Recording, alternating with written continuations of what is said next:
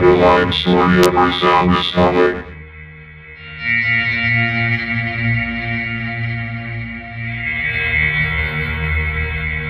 Subsonic.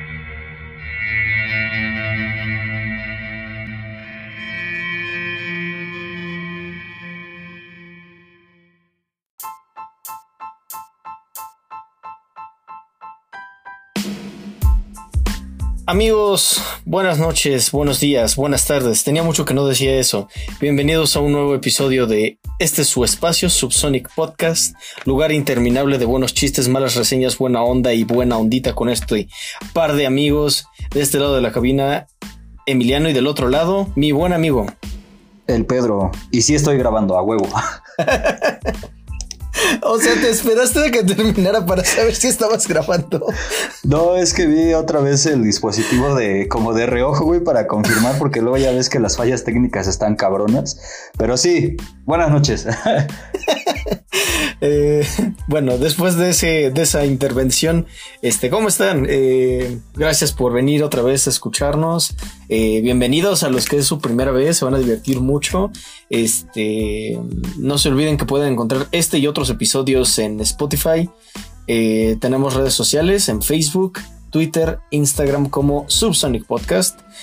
también encuentran este podcast en Apple Music y en Overcast gracias a la magia de Anchor que nos hace el favor de distribuirlo por ahí. También tenemos un coffee donde puedan apoyarnos por el precio de un café si así lo desean. Y, y, y, y pues nada, ¿cómo estás, mi buen amigo, esta bella noche de, de junio ya? Pues yo, amigo, estoy bien, estoy que flipo. Ah, y pues nada, en, en general bien, cansado, pero bien. ¿Y tú qué pedo? Sí, igual ahí, este, bien emocionado porque este episodio va a estar chido. A huevo. sí, este, y pues, pues vámonos tendidos como bandidos, amigo mío, y vamos a hablar de cositas que han ocurrido en la música. No sin antes hacer un par de reflexiones, desde luego. Este, esta mañana, por ejemplo, en Twitter me topé con, con, con este amigo en común que tenemos. Saludos a Cato. Este que. Hola. Hola Cato, ¿cómo estás? este, que pues ahí andaba comentando que pues no tiene nada de malo que un rapero haga este referencias a la cultura pop en sus rolas y que pues que pues tiene sentido, ¿no? O sea, es un ser humano, todos hacemos referencias a la cultura pop porque estamos inmersos en ella, ¿no? Y pero por otro lado, pues no habría que hacer tanta faramaya de de decir, ah, es que este rapero usa referencias a la cultura pop y entonces pues está más chida su música y es como de, pues no, no es por eso, ¿no? Y yo inmediatamente lo primero que pensé fue en quejarme de Longshot, eh, porque sí, eh, siento que la gente como que lo alaba mucho por eso de repente. Aunque después me vino otro ejemplo, eh, um, que es este MF Doom. O sea, MF Doom hace todo tipo de referencias a, a cómics y a series de televisión y, Star Wars y un montón de cosas ñoñas, ¿no? Pero dije, ¿por qué me molesta con Longshot?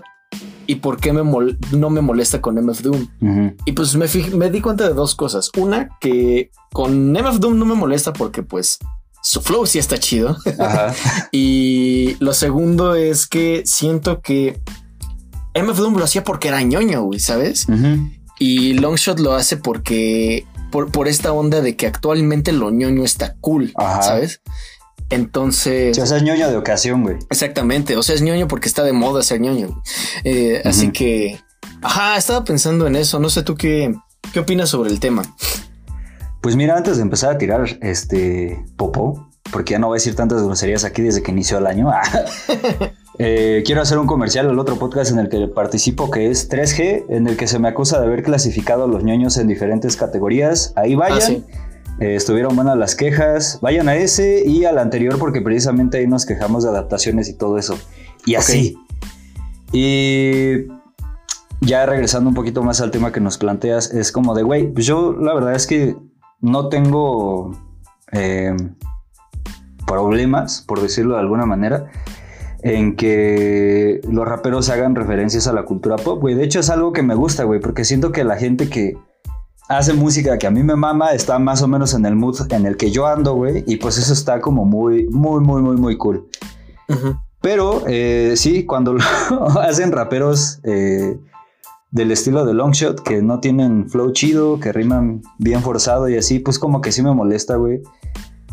Y pues sí, a lo mejor es como una queja medio tonta de nuestra parte, no sé. Pero es como de, pues chale, sí se ve que eres niño de ocasión, güey. Se ve que lo estás haciendo para quedar bien. Se ve que lo haces para tener un público y para seguir en el mercado, güey. Lo cual es triste porque eso habla más de que te tienes que subir a, tendencias en lugar de pues rifarte por lo que haces, ¿no? Claro. Entonces, no sé, pues a mí como que no me late. Creo que soy exactamente de la misma opinión que tú. Y además, Longshot a mí no me cae bien porque siento que en su rol la, marcha de los tristes o una verga así, eh, se fusila y se piratea todo el Black Parade y así. Chale. sí, más, más, razones para despreciarlo. Pero sí, este. Sí, no sé, es que lo pensé porque justo estaba escuchando a MF Doom en la tarde y dije, bueno, pero es que este vato como que hace todo tipo de referencias en sus canciones. Dije, ¿por qué no me moleste? Dije, oh, espera, ya sé por qué. y pues así. Pero sí, sí, yo estoy de acuerdo también con, contigo, pero, pero este, creo que esto nos sirve para, para movernos a un, a una, a un tema apropiarnos de un tema del cual querías hablar. Exacto. Y otra vez en su amada sección musicología ontológica del mame, eh, pues, güey, en la mañana estaba así como viendo un post de la Rosalía, de todos los posts que sube a redes sociales, y me quedé pensando que hace no mucho, por ahí de finales del año pasado, alguien empezó a mamar que no mamen, es que la Rosalía, este hace apropiación cultural porque canta música gitana y ella no es gitana y los gitanos han estado reprimidos y perseguidos en toda Europa y en todo el mundo. Y creo que también por ahí alcancé a ver este, una entrevista que le hicieron a esta actriz española que se llama Alba Flores y a la Mala Rodríguez y dijeron un pedo así como de, güey, pues es que nosotros acá topamos a la Rosalía y está bien que haga su música, pero pues había un gran pero, ¿no? Que la verdad no lo leí, güey, porque fue así como de, eh, no me quiero enemistar con nadie. Entonces me quedé pensando en eso de, güey, ¿qué pedo con la apropiación cultural en la música y qué pedo también con los artistas a los que les reclamamos ese pedo, güey? Mm, yo la verdad no sabría decir si está bien o mal, si es correcto o incorrecto. Yo soy de la opinión que, pues cuando algo está como de moda, a huevo te tienes que influenciar, pues de ello, ¿no? Y eso como que no necesariamente hace que pues le quites algo a las culturas. No sé, es muy mi opinión. Recuerden que yo soy amigo del capitalismo y del sistema. Y es como de, ok, va, a lo mejor es eso, a lo mejor yo no tengo razón y sí está culero que ciertas personas que no pertenecen como que a cierto sector de la población agarren cosas para hacer su arte y vender y así. Chance, güey, no sé. Chance en ese sentido también me estaría dando la madre con lo que dije de Longshot, no sé. Pero retomando el ejemplo de Longshot, es como de, ok, va, le van a reclamar a Rosalía que usa motivos gitanos en su música, que usa tal y tal y tal, que se apropia culturalmente de algo que no le pertenece.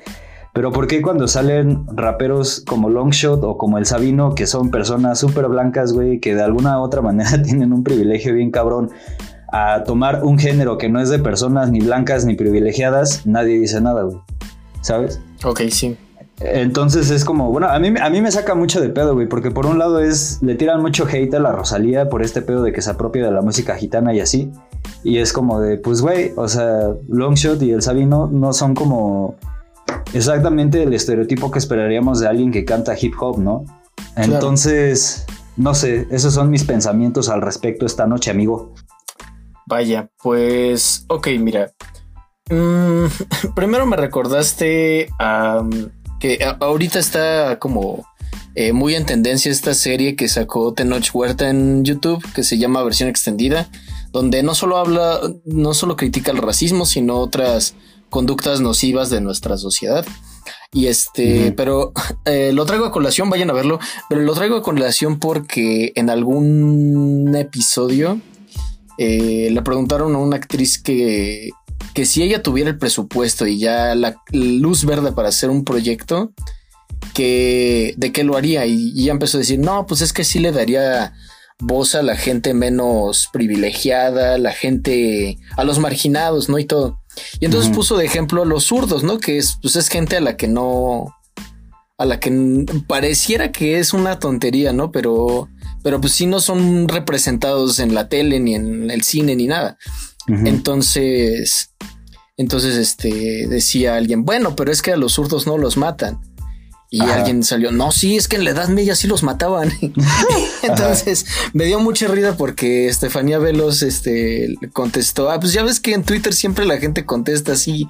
O sea, en. Twitter siempre dices algo y ya sale alguien, no, pero es que en la Edad Media tal, no, es que antes sí, y, y siempre es lo mismo. Y ahorita que dijiste lo de la Rosalía me acordé de eso porque sí es exactamente igual, o sea, eh, a lo mejor ella no está haciendo nada malo porque vamos, la música, el flamenco es música de herencia española, ¿sabes? O sea, es parte de su cultura.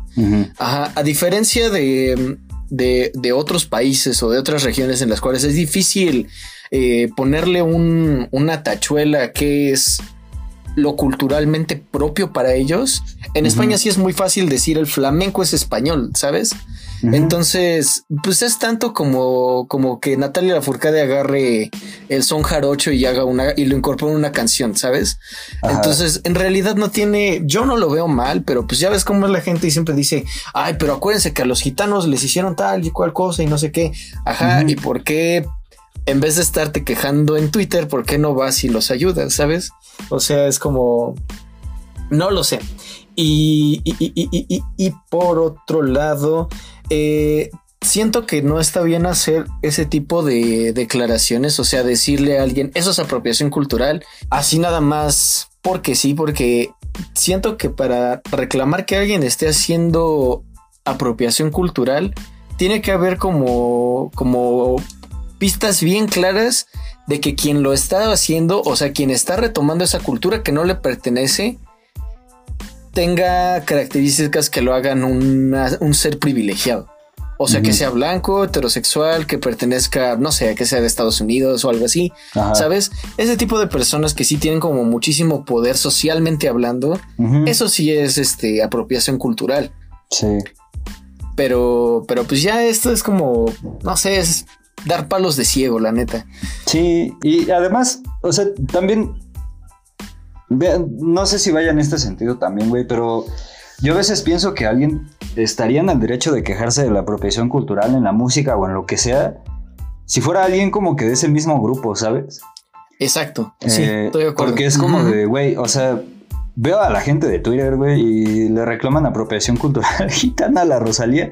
Y es como de, güey, pues sí topas que tú no eres exactamente gitano, eh, eres blanco y tienes mucho privilegio, o sea, por el simple hecho de, pues, de subir tus fotos en no sé qué lugar del mundo y así cuando estamos en plena pandemia y es como de, bro. Es que siento que es muy tonto, o sea, siento que es como si yo les dijera a las mujeres cómo hacer feminismo, ¿me explico? Sí, entiendo.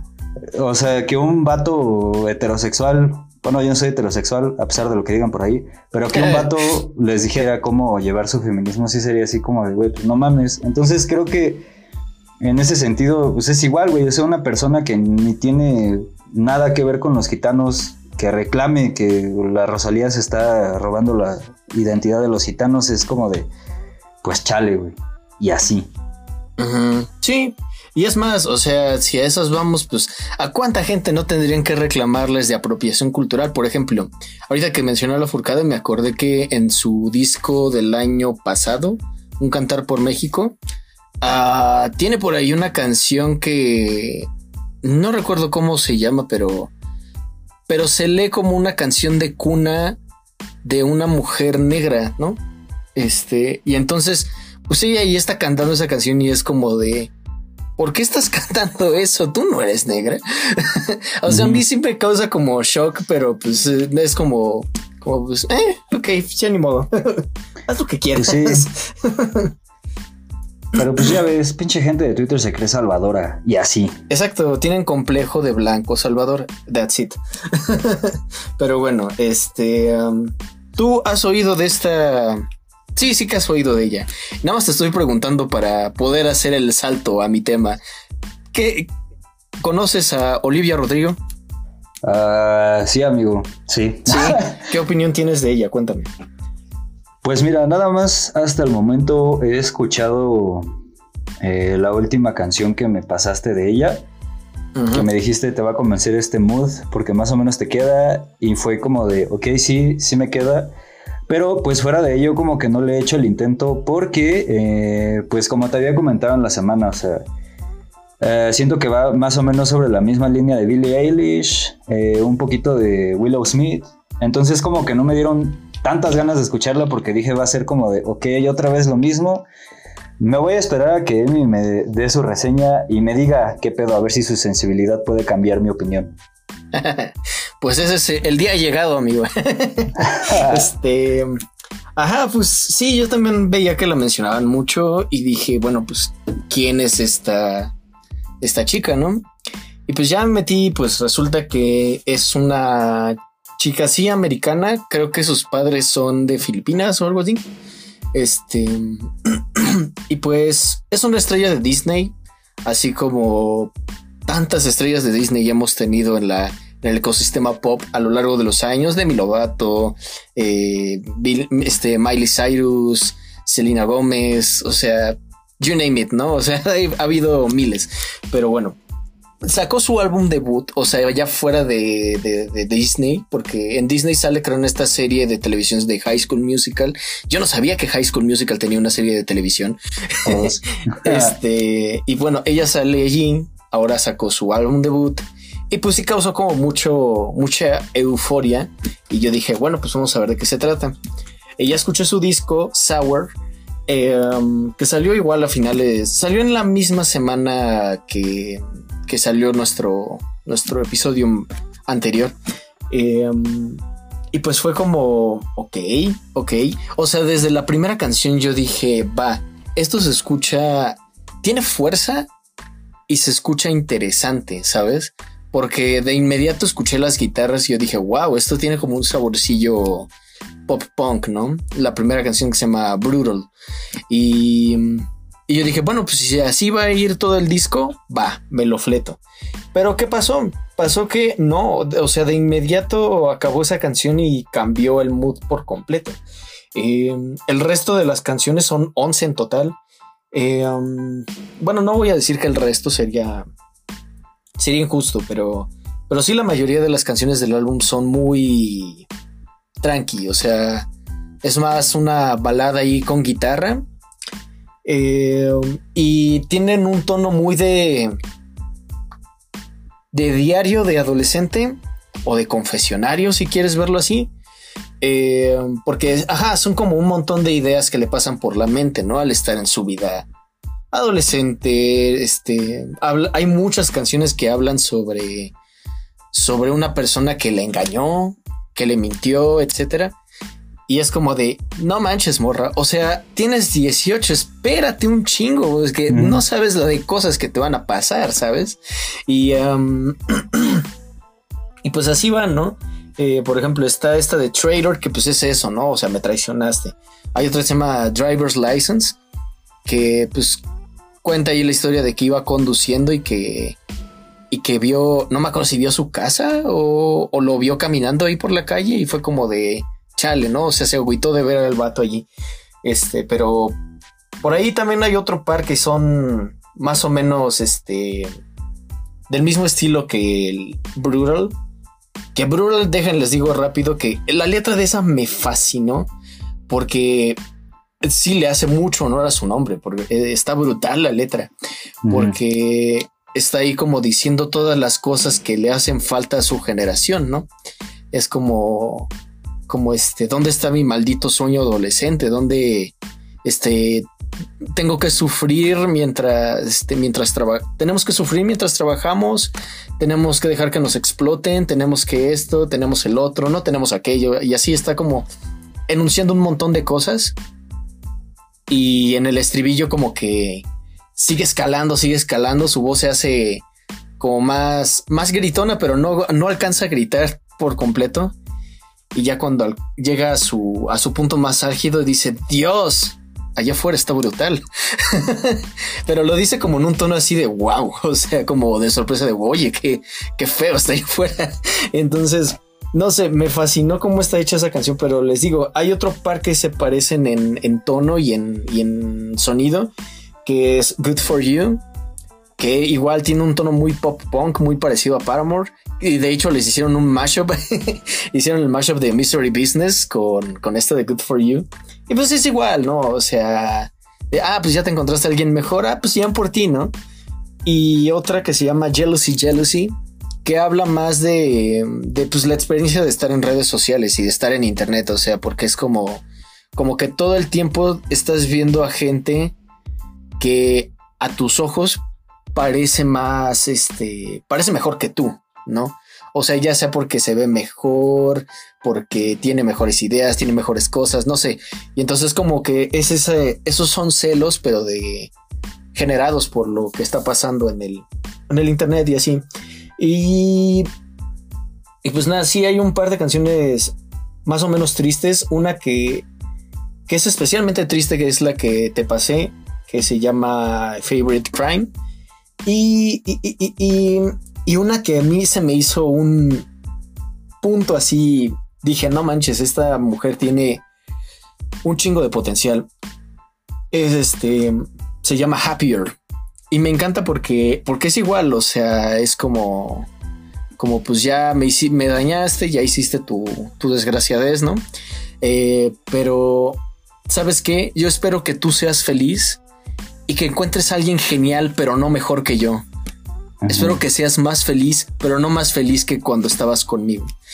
Y entonces es como de, ok, estás entendiendo el pedo, ¿no? O sea, me agrada. Este, y, pues eso es como, les digo, está padre. Y por ahí vi un comentario que hizo este muchacho que tiene su canal, Mike Desner. Él dijo, dijo, pues es, eh, yo me imagino que todos los que tienen la misma edad que ella van a van a flipar con esto. Y, les aseguro que este disco va a ser un clásico de su generación. O sea, así como nosotros tenemos en un altar al Black Parade y al Riot de Paramore, Sour va a ser el equivalente de esta generación. Marquen mis palabras. Y yo dije, sí, sí, estoy totalmente de acuerdo. Y es más, yo creo que este va a ser el comienzo de varios éxitos que va a tener. Es, es muy seguro. Y pues pues eso, la verdad es que no creo que tampoco que merezca que le, que le tiren hate ni nada, porque, porque pues primero está morrita, o sea, tiene 18 años, y segundo porque pues, ¿a poco tú no escribías cosas así? Bueno, a lo mejor no, pero ¿a poco no pensabas cosas así cuando tenías su edad? ¿no? O sea, es como, ponte en sus zapatos, acuérdate de cómo era cuando tenías 18. Y entonces es como, va, va, va, va. Y pues así está con Olivia Rodrigo, ¿qué te parece? Ok, eh, no sé si me puedo poner en sus zapatos, amigo. Porque yo cuando cumplí 18 más que estar enamorado estaba viviendo el cambio de 2011 a 2012. Entonces, eh, no sé, sí fue algo muy, muy diferente a lo que viví a esa edad. Pero, eh, no sé, creo que ahora como que sí, lo estoy viendo como con otros ojos. Eh, ahorita en lo que nos estabas reseñando me puse a investigar quién lo había, este, quién lo produjo. Y sale que fue Dan Negro. Eh, y por ahí entre los nombres que más o menos eh, reconocí está Carly Rae Jepsen. Entonces creo que musicalmente ya sé por dónde puede ir. Temáticamente te digo, la rola que me pasaste sí como que me latió. Algo que también me hizo desconfiar demasiado del disco y sobre todo por esto que estás diciendo va a ser un éxito para su generación, fue que se armó el mame muy cabrón en Twitter de gente que le gustaba y así, pero pues es gente que tiene entre 25 y 29 años, güey, entonces, no sé, como que me sacó un poco de pedo que gente pues ya como de mi edad estuviera tan en el mame con ese disco. Además de que cuando algo está muy, muy, muy en el mame, no me llama tanto la atención, güey. Pero eh, pues ya con esto es como de tal vez podría darle una oportunidad, como que hace sentido porque, pues sí, güey, cuando estamos más o menos en esa edad entre 18 y 20 años decimos más o menos esas chingaderas. Y pues es como, no sé, digo, por ahí vi algunas cosas en Twitter que voy a intentar borrar de mi cabeza porque eh, son justo lo que me hace desconfiar del álbum y ahorita que nos lo estás eh, contando creo que tienen como que otro sentido, entonces mi conclusión es debería escuchar directamente a Olivia para ver qué le entiendo yo, porque pues esto que haya como que tanta multiplicidad de voces no, no es como tan conveniente, ¿sabes? Creo que es mejor escucharlo. Y así, además dura 34 minutos, entonces creo que no voy a tener problema en escucharlo y a ver qué pedo.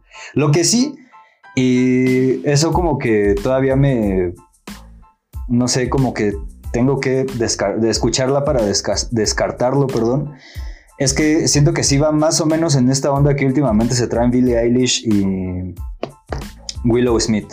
Y eso.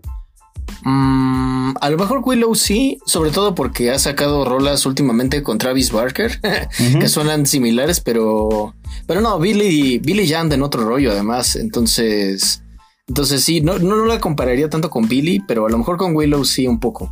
Va, va, va, va. Sí, pero sí, se deja escuchar bien fácil, así que este, pues ahí, ahí escúchenlo también ustedes a ver qué, qué opinan y así. a huevo. Va, y pues, si no tienes nada más que decir en esta primera parte, podemos pasar a las recomendaciones. Va. Va, pues órale. Eh, amigo, para esta semana, bueno, estas últimas semanas siempre he venido muy corto en recomendaciones. Nada más les voy a recomendar dos cosas. Eh, el primero va a ser el último episodio que se subió de la piñata podcast que habla de una canción de Paul Simon. Y pues yo creo que sí me lo voy a escuchar, te recomendaría que lo escucharas porque parece que en ese episodio requieren de nuestra opinión en algo de música, ¿sabes? Entonces eh, estaría chido escucharlo para ver qué y que ustedes vayan porque pues la neta les digo, estos güeyes hablan de muchas cosas y lo hacen con una seriedad que a mí me encanta. Y la segunda recomendación es el Ghost 5, eh, dos puntos together, de Nin. y pues, güey, o sea, el día que lo estaba escuchando te dije y te dije algo así como de, güey, es que este es el ambient que yo puedo llamar ambient de calidad, güey, ¿sabes? Entonces, no sé, es un disco que me gustó mucho. Eh, dura una hora diez minutos. Eso está bien, creo. Y pues nada, si se quieren quitar como que un poquito el mal sabor de boca que les dejé con la recomendación de Los Mort, vayan a escuchar este de Nine Inch Nails. Y güey, neta es... También te meten en un mood muy tranquilo, pero este siento que no es nada malvibroso, güey. Este es puro, puro, puro, puro chill. Y así. Cool, cool. Este, ¿no tenías por ahí una recomendación de nuestro muchacho Kendrick? Oh, cierto. Eh, perdón, perdón. En la semana, fíjense que un amigo que nos escucha, este pastor, saludos pastor, ya te voy a citar, eh, me recomendó este remix de Off, The Future con Kendrick Lamar. Y, güey, o sea, me gustó porque, pues por todo lo que me dijo Pastor, ¿no? Que tiene un registro vocal muy variado, que mete diferentes eh, ritmos a lo largo de toda la canción. Y pues nada, en resumen, es eso. A ese güey le gustó mucho por eso. Me lo pasó porque Kendrick menciona mi nombre en la canción. sí, cierto. y es como de, güey, la rola sí está muy buena. Lo que dice el pastor es cierto. Lo que digo yo es como de, güey, sí, sí se ve muy variado, güey. Sí es como. Yo cuando lo estaba escuchando no, no, no me figuraba cómo es que iba a sonar Kendrick en una rola de Future, porque ya habíamos escuchado a Future con una rola de TDE, pero al revés no, o sea, como que estaba escuchando el beat de Mask Off, que ya casi me lo sé completo porque es, es una canción que escucho mucho. y, y estaba haciendo como que cuentas de las rimas de Future, del beat y todo eso, y fue como de, güey, ¿cómo va a funcionar esto, güey? Y cuando entra Kendrick es explosión, güey, y todo funciona bien, y es como de, pues nada, vayan a escucharlo. Sí, eh, de hecho ese cuando salió, eh, que eso salió que en 2017, 2018, algo así, ¿no? Este... Um, sí, eso estaba en mi playlist habitual, lo escuchaba una y otra y otra vez. Igual me sé, me sé la parte de Future completa y la de Kendrick más o menos, porque sí, sí está, está muy cabrón ese, ese remix. Y, um, y, y qué bueno que lo traes a colación porque hace poco vi que a que al melón antes conocido como Anthony Fantano le decían que, ese es uno de los peores featurings que ha escuchado en su vida. Y Fantano dijo, ah, porque decían, dice, Kendrick suena horrible en esa canción, suena como el niño callado de la clase que empieza a hablar por primera vez. Y entonces dice Fantano, ah, sí, quizá entiendo un poco por qué lo dices, porque la primera mitad de su intervención sí suena un poco extraña, sobre todo por la afectación vocal que tiene. Pero después, pasado ese punto, escupe rimas como, como fuego, ¿sabes? Y estoy totalmente de acuerdo con él.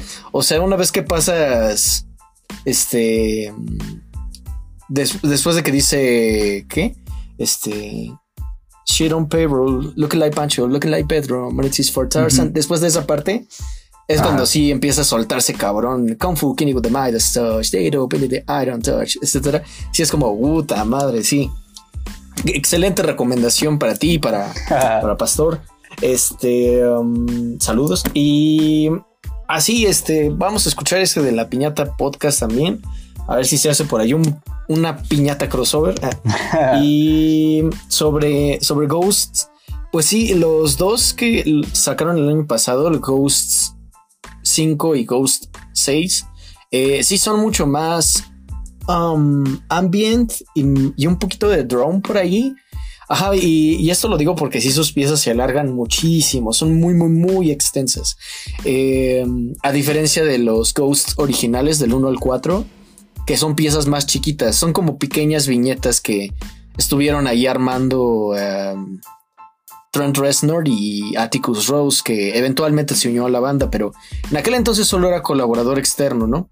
Y creo que fue a raíz de esa colaboración que Trent le interesó hacer música para películas y de ahí salió la red social, la chica del dragón tatuado, perdida, etcétera, ¿no? Entonces, también denles una escuchada de esos. Son algunos de mis discos favoritos en toda la vida. Pero, pero, pero sí, sí, sí, sí. Este, totalmente vayan a escuchar el Ghost 5. Y yo como cada semana les traigo recomendaciones, les traigo un cover. Esta semana eh, se estrenó un disco de cover celebrando los 50 años de una banda de culto llamada Gang of Four. Y pues son puros covers de, esa banda y por ahí están los Red Hot Chili Peppers y banda así. Pero el cover que yo les quiero recomendar es el de Idols. Eh, hizo un cover que se llama Damaged Goods y en cuanto escuchen la canción van a decir, esta canción yo la he escuchado antes porque sí es muy conocida, pero a lo mejor por el título no, no, les va a sonar a nada. Pero cuando la escuchen van a decir, ah, es esta. porque a mí me pasó lo mismo. pero les voy a recomendar un disco epónimo. Esta semana vi el documental que hizo Beam Benders eh, sobre que se llama Buenavista Social Club eh, que pues trata sobre los, estos músicos cubanos que él rescató del olvido. Él no, Ray Cooder, que es otro guitarrista gringo, él los rescató del olvido porque cuenta que Ray Cooder se obsesionó con la música eh, del Caribe. Entonces fue a Cuba y empezó ahí como a hacer contactos y pues rescató a todos los clásicos de la música cubana. Ibrahim Ferrer, esta Omara Portuondo, Compay Segundo, eh, Rubén González, el, el, el cachadito. y, hay un montón de, músicos, o sea, el, el ensamble del Buenavista Social Club, porque así lo dicen ellos, eh, no, no estoy como faltando ninguna pronunciación, porque así lo dicen ellos, así lo voy a decir yo. Eh, ese es el ensamble que, que tienen, ¿no? Es enorme. Y, verlos en el, en el documental allí teniendo esa, esa cohesión y esa sinergia es, fascinante. Y tienen unas piezas que no manches, son increíbles. En especial les recomiendo los boleros que se avienta Ibrahim Ferrer y esta que se llama El Cuarto de Tula, que es un son cubano maravilloso. Eh, no, se pierdan por nada ese disco. Eh. Eh, si no pueden ver el documental, al menos escuchen el disco porque si no tiene desperdicio alguno. un disco largo, les voy a recomendar, digo un disco largo, no, una canción larga. Les voy a recomendar esta canción que se llama Push the Feeling On de una banda, una agrupación llamada Nightcrawlers. Pero este es un remix que se llama The Dove, The Dove of Doom, que dura unos 6 minutos con 40. Es un clásico de la música house si les late. Y pues tampoco se lo pierdan. Y por último, les voy a recomendar un disco en vivo, también de Idols, en vivo en el Club Bataclan allá en Francia. Está bien padre porque eh, pues el Club Bataclan es un lugar chiquito, ¿no? Es este, ah, digamos que valga la comparación, no he ido nunca al Bataclan, entonces probablemente me estoy equivocando, pero para compararlo un poco, pues es como si dijéramos en el Alicia o, algo así, ¿no? O sea, un lugar chiquito, ¿sabes? Y entonces me encanta cómo se oye, está bien producido ese disco. Eh, um, y además me encanta la energía que tiene Joe Talbot en el escenario porque porque es como de todo, es, o sea, siempre está como de todo es este amabilidad, sean buenos amigos, ¿no? Este, todo, todos aquí nos queremos, etcétera, etcétera. O sea, es muy, este, muy, cariñoso pues con su público, pero después empieza a gritar así cosas, mother, fucker. Es como, what? No sé, me encanta esa, esa dualidad que tiene esa banda. Pero, pero esas son mis recomendaciones por hoy, amigo mío. Ah, huevo. Qué chingón. Pues sí, me, me, me, me llama la atención lo del Social Club. Ajá. Porque, pues, güey, me pasaste uno de los covers y la neta es que sí me gustó. Entonces, sí, lo va a topar. Digo, todo lo demás también me llama la atención, pero me gusta cuando se combinan géneros y todo sale bien, güey. Y así. Sí, sí, sí, sí, totalmente. Ay, pero bueno, llegó la hora, la hora marcada para hablar de este nuevo álbum. ¿Y con qué nos vamos a ir para introducirlo, amigo? Ah, yo sugiero que sea. ñam, ñam, ñam, Choker. Choker, va. Sí. Pues este, vámonos a escuchar Choker y ahorita regresamos a hablarles de Scale and Icy. Ah, huevo.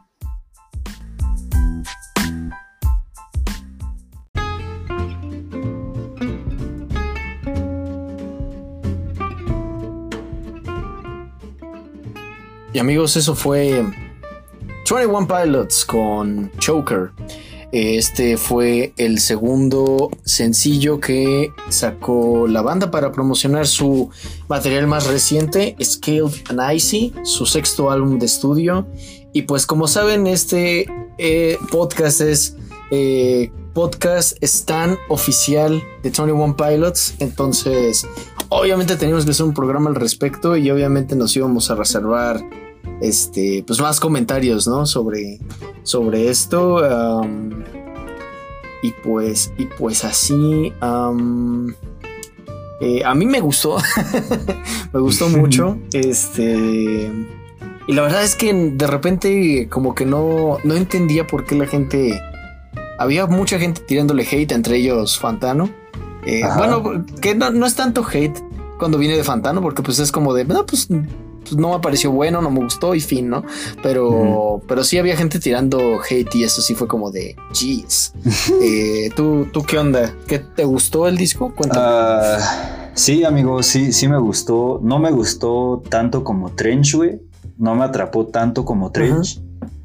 Pero a veces también me quedo pensando y digo, no es que no me haya atrapado tanto como Trench. Creo que me atrapó de una manera diferente a.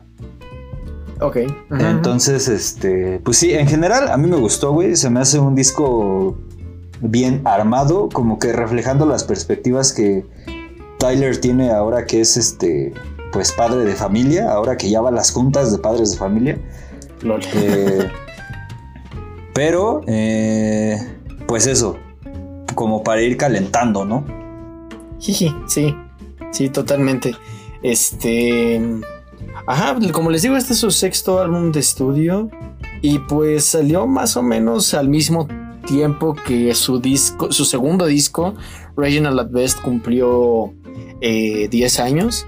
Eh, desde luego no hacen nada respecto de esos discos porque hasta para ellos creo que es como, como que esos discos pues están allí, existen las canciones, las llegan a tocar en vivo, pero pues, como que no cuentan mucho en realidad.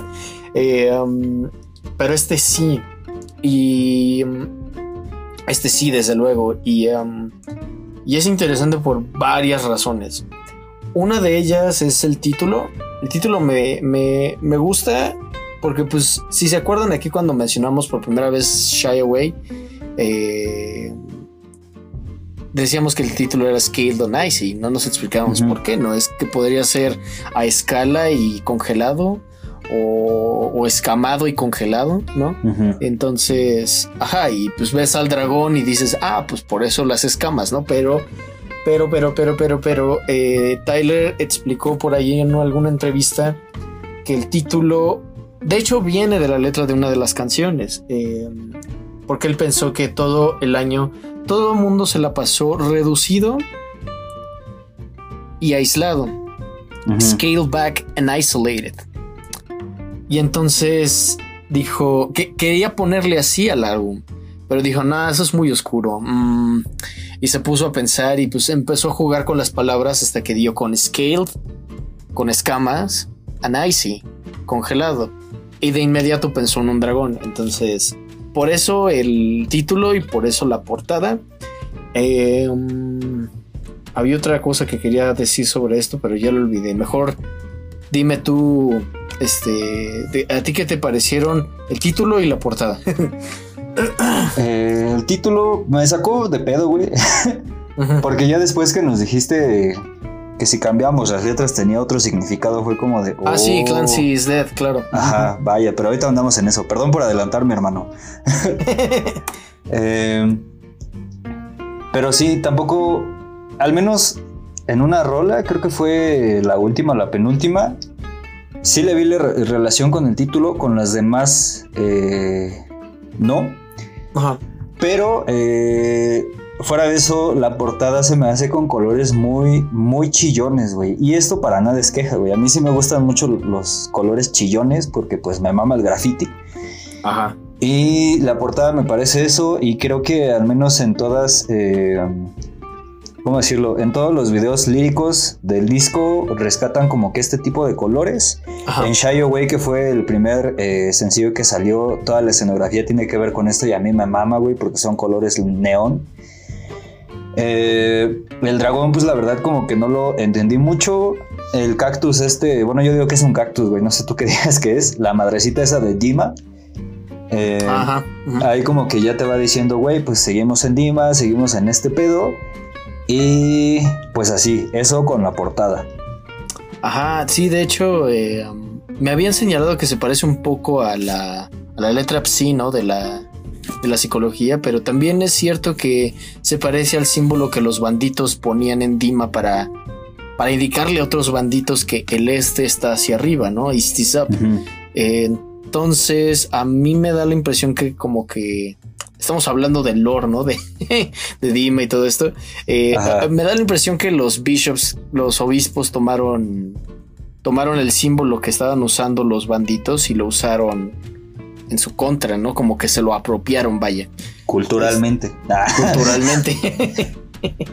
Ajá, entonces, pues eso, eh, pero antes de, de- de sumergirnos de lleno a la- al lore de, de- de este mundo, eh, yo, yo sí tengo que hacer un comentario por ahí porque a mí se me hace un movimiento súper, súper, súper arriesgado de parte de los dos, de Josh y de Tyler, de cambiar por completo, así radicalmente, no solo su imagen, sino también su sonido. O sea, ¿qué tiene que ver esto con Trench? Nada. ¿Qué tiene que ver esto con Blurry Face? Nada. ¿Qué tiene que ver esto con, con, con el hecho de que pues Tyler siempre estaba como rapado, ¿no? Ajá. Y, y Josh tenía como los, los colores brillantes en el pelo y ahora Tyler tiene los colores brillantes en el pelo y Josh nada más tiene su cabello ahí todo plano y aburrido y entonces es como, como, dude, es súper arriesgado lo que hacen porque, porque no sé, siento que a los ojos de la crítica y algunos fans esto podría leerse como un suicidio comercial, ¿sabes? Eh, um, y, y hay un par de canciones que a lo mejor hablan un poco de eso, es como de, de, pues sí, lo hicimos y, ¿no? Este, ah, porque saben que al final del día, pues lo que importa son los fans, no, no la crítica. Pero sí, me pareció bien interesante cuando, cuando descubrí eso. Ah, huevo. Eh, sí, no, no sé qué más decir, hermano, porque sí, yo, yo estoy de acuerdo contigo en eso. Va. este, igual, eh, en ese mismo sentido, yo tuiteé hace poco que, que Lane Boy, la canción que viene en Blurry Face, eh, Ujú. habla sobre este disco. Y sí, totalmente, porque es como. como. Ajá, o sea, sé que algunas canciones en este disco suenan. suenan muy populares y suenan muy simples. Pero pues es la forma que tengo de sacar mi mensaje, ¿no? Entonces. Sí, sí, sí. Ajá. Y otro detalle curioso que ahorita vamos a ir viendo es que la voz de Blurry Face está en todo el disco. O sea, esa voz que es como la voz de Tyler, pero súper más grave por, por efectos ahí de este en postproducción. Eh, eh, esa voz se escucha en todas las canciones, en todas. Y eso me parece súper interesante porque te habla más de, de dónde se ubica esta, este álbum dentro de, del universo de Dima. Pero si quieres podemos pasar a hablar de la música.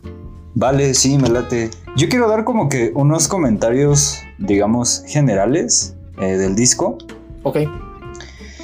Y pues nada, el primero es que noté que en general este tiene un mood que aumenta lo triste pero feliz de 21 Pilots, ¿sabes? Ujú, sí. Porque creo que aquí las canciones son un poco más coloridas, son un poco más vivas, güey. Yo no lo noté en general tan oscuro como sí lo noté a, a Trench. Y también la tristeza es como...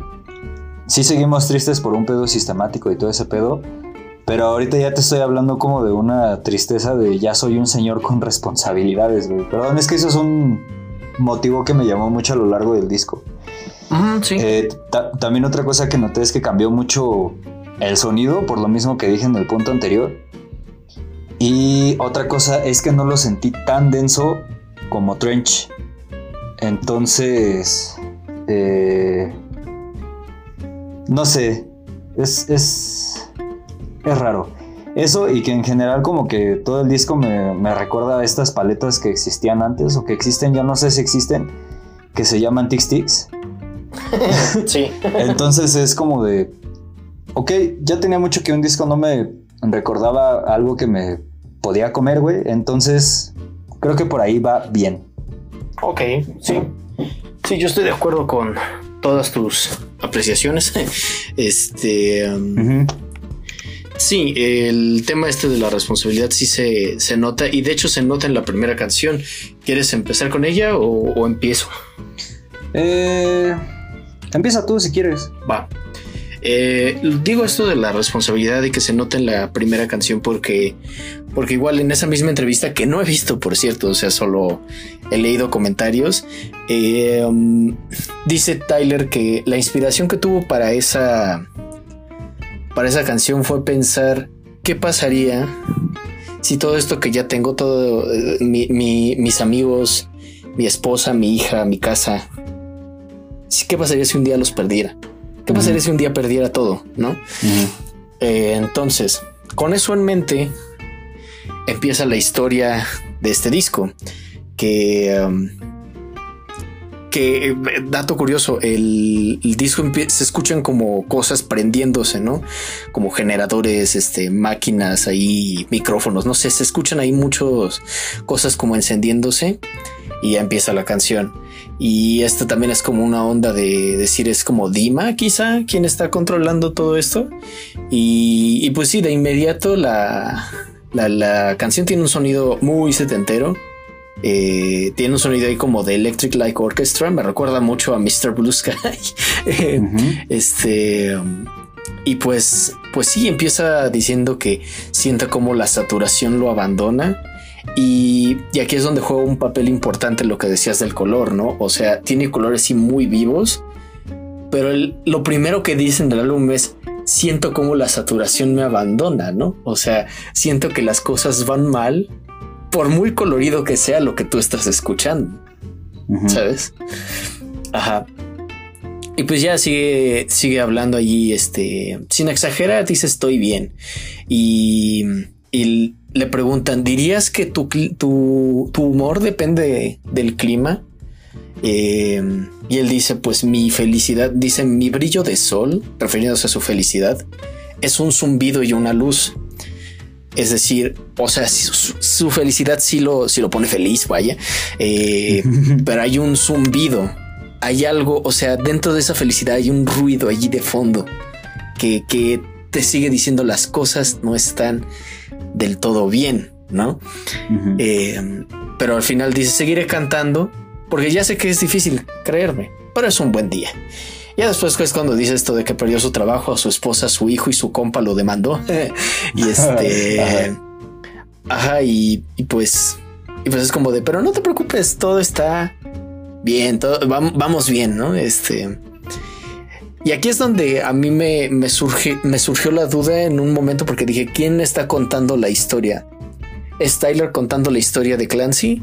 ¿O es Clancy contando su historia? Uh -huh. ¿O qué pasa, no? Yeah. Este... Y pues, pues eso con, con, Good Day es un buen inicio. Creo que en general eh, pues es una canción muy, muy disfrutable y me gustó cómo lo usaron en el live stream. Uh -huh. Que a ah, eso es otra cosa que no hemos mencionado. El live stream que hicieron el mismo día que se estrenó el, el álbum es más o menos importante porque te da pistas sobre sobre cosas que ocurren dentro de Dima. Porque la canción esta, la música de Good Day, suena, suena en, el, en la intro del programa Good Day Dima, que es eh, conducido por dos de los obispos. Eh, y pues, pues eso, ¿no? O sea, con eso, con eso arranca el, el disco, el live stream. ¿Y qué te pareció esta canción? Me gustó. Eh, y fíjate que tengo que hacer un comentario muy largo al respecto de esto. ¡Ja! Échale. Eh, sí, a todo lo que dices. Y antes de hacerte como que réplica, que más bien réplica va a ser decirte, sí, güey, estoy de acuerdo contigo en todo. eh, hoy por accidente vi Suicide Squad. Eh, ok. Y fue un accidente entretenido, güey, porque la verdad la vi, me gustó y no entiendo por qué la gente dice que es mala. Pero bueno. Eh, pero estaba recordando que justo 21 Pilots eh, pues puso una de sus canciones ahí, ¿no? Que fue la de Hiddens. Y Hiddens salió en el Inter entre que salió Blurryface y Trench, ¿no? Uh -huh. Entonces a mí siempre me ha dado la sensación de que Hiddens fue como el puente entre Blurryface y Trench, porque dice todo esto de All My Friends Are Hiddens. Y en el Trench habla mucho de los banditos y así. Y creo que cuando salió Level of Concern, en el Inter, entre que salía este disco y entre que salió Trench, también funcionó como una especie de puente. Entonces, eh, a mí me da la, la sensación que que mucho de lo que encontramos aquí también son como las cosas pandémicas que pensaba Tyler. Ah, y sí, esta, desde can. Uh -huh. esta canción en especial me hace pensar así como de, güey, no sabemos si la está contando este güey, no sabemos si la está contando Clancy. Eh, pero a veces también es como de, güey, pues a lo mejor como que en un momento Tyler como que se malvibró al saber que pues un chingo de gente perdió su empleo, güey. Igual perdió su familia por X o por Y razón, güey. Entonces, a veces como que mi mal vibra de haber sido, güey, pues chance y esto lo haya movido a pensar esas cosas, ¿no? Y también, ya entrando más en la canción, es como de, güey, sí a todo lo que dices, instrumentalmente pues, sí me gusta, sí. Es donde me empezó a sacar de pedo el disco porque es como de, güey, ¿por qué es tan feliz? O sea, no es queja, pero ¿por qué es tan feliz, güey? ¿Por qué me está dando una vibra más alta, güey? Que la que me dieron sus cuatro discos anteriores. Entonces, eh, en ese sentido es como de, a ver, estoy leyendo todo esto y dices que te acaban de dejar, que acabas de perder tu trabajo, que tu felicidad depende de esto y de aquello. Es como de, güey, ¿por qué estás tan feliz cuando pasan tantas cosas? ¿Sabes? Uh -huh. Es como...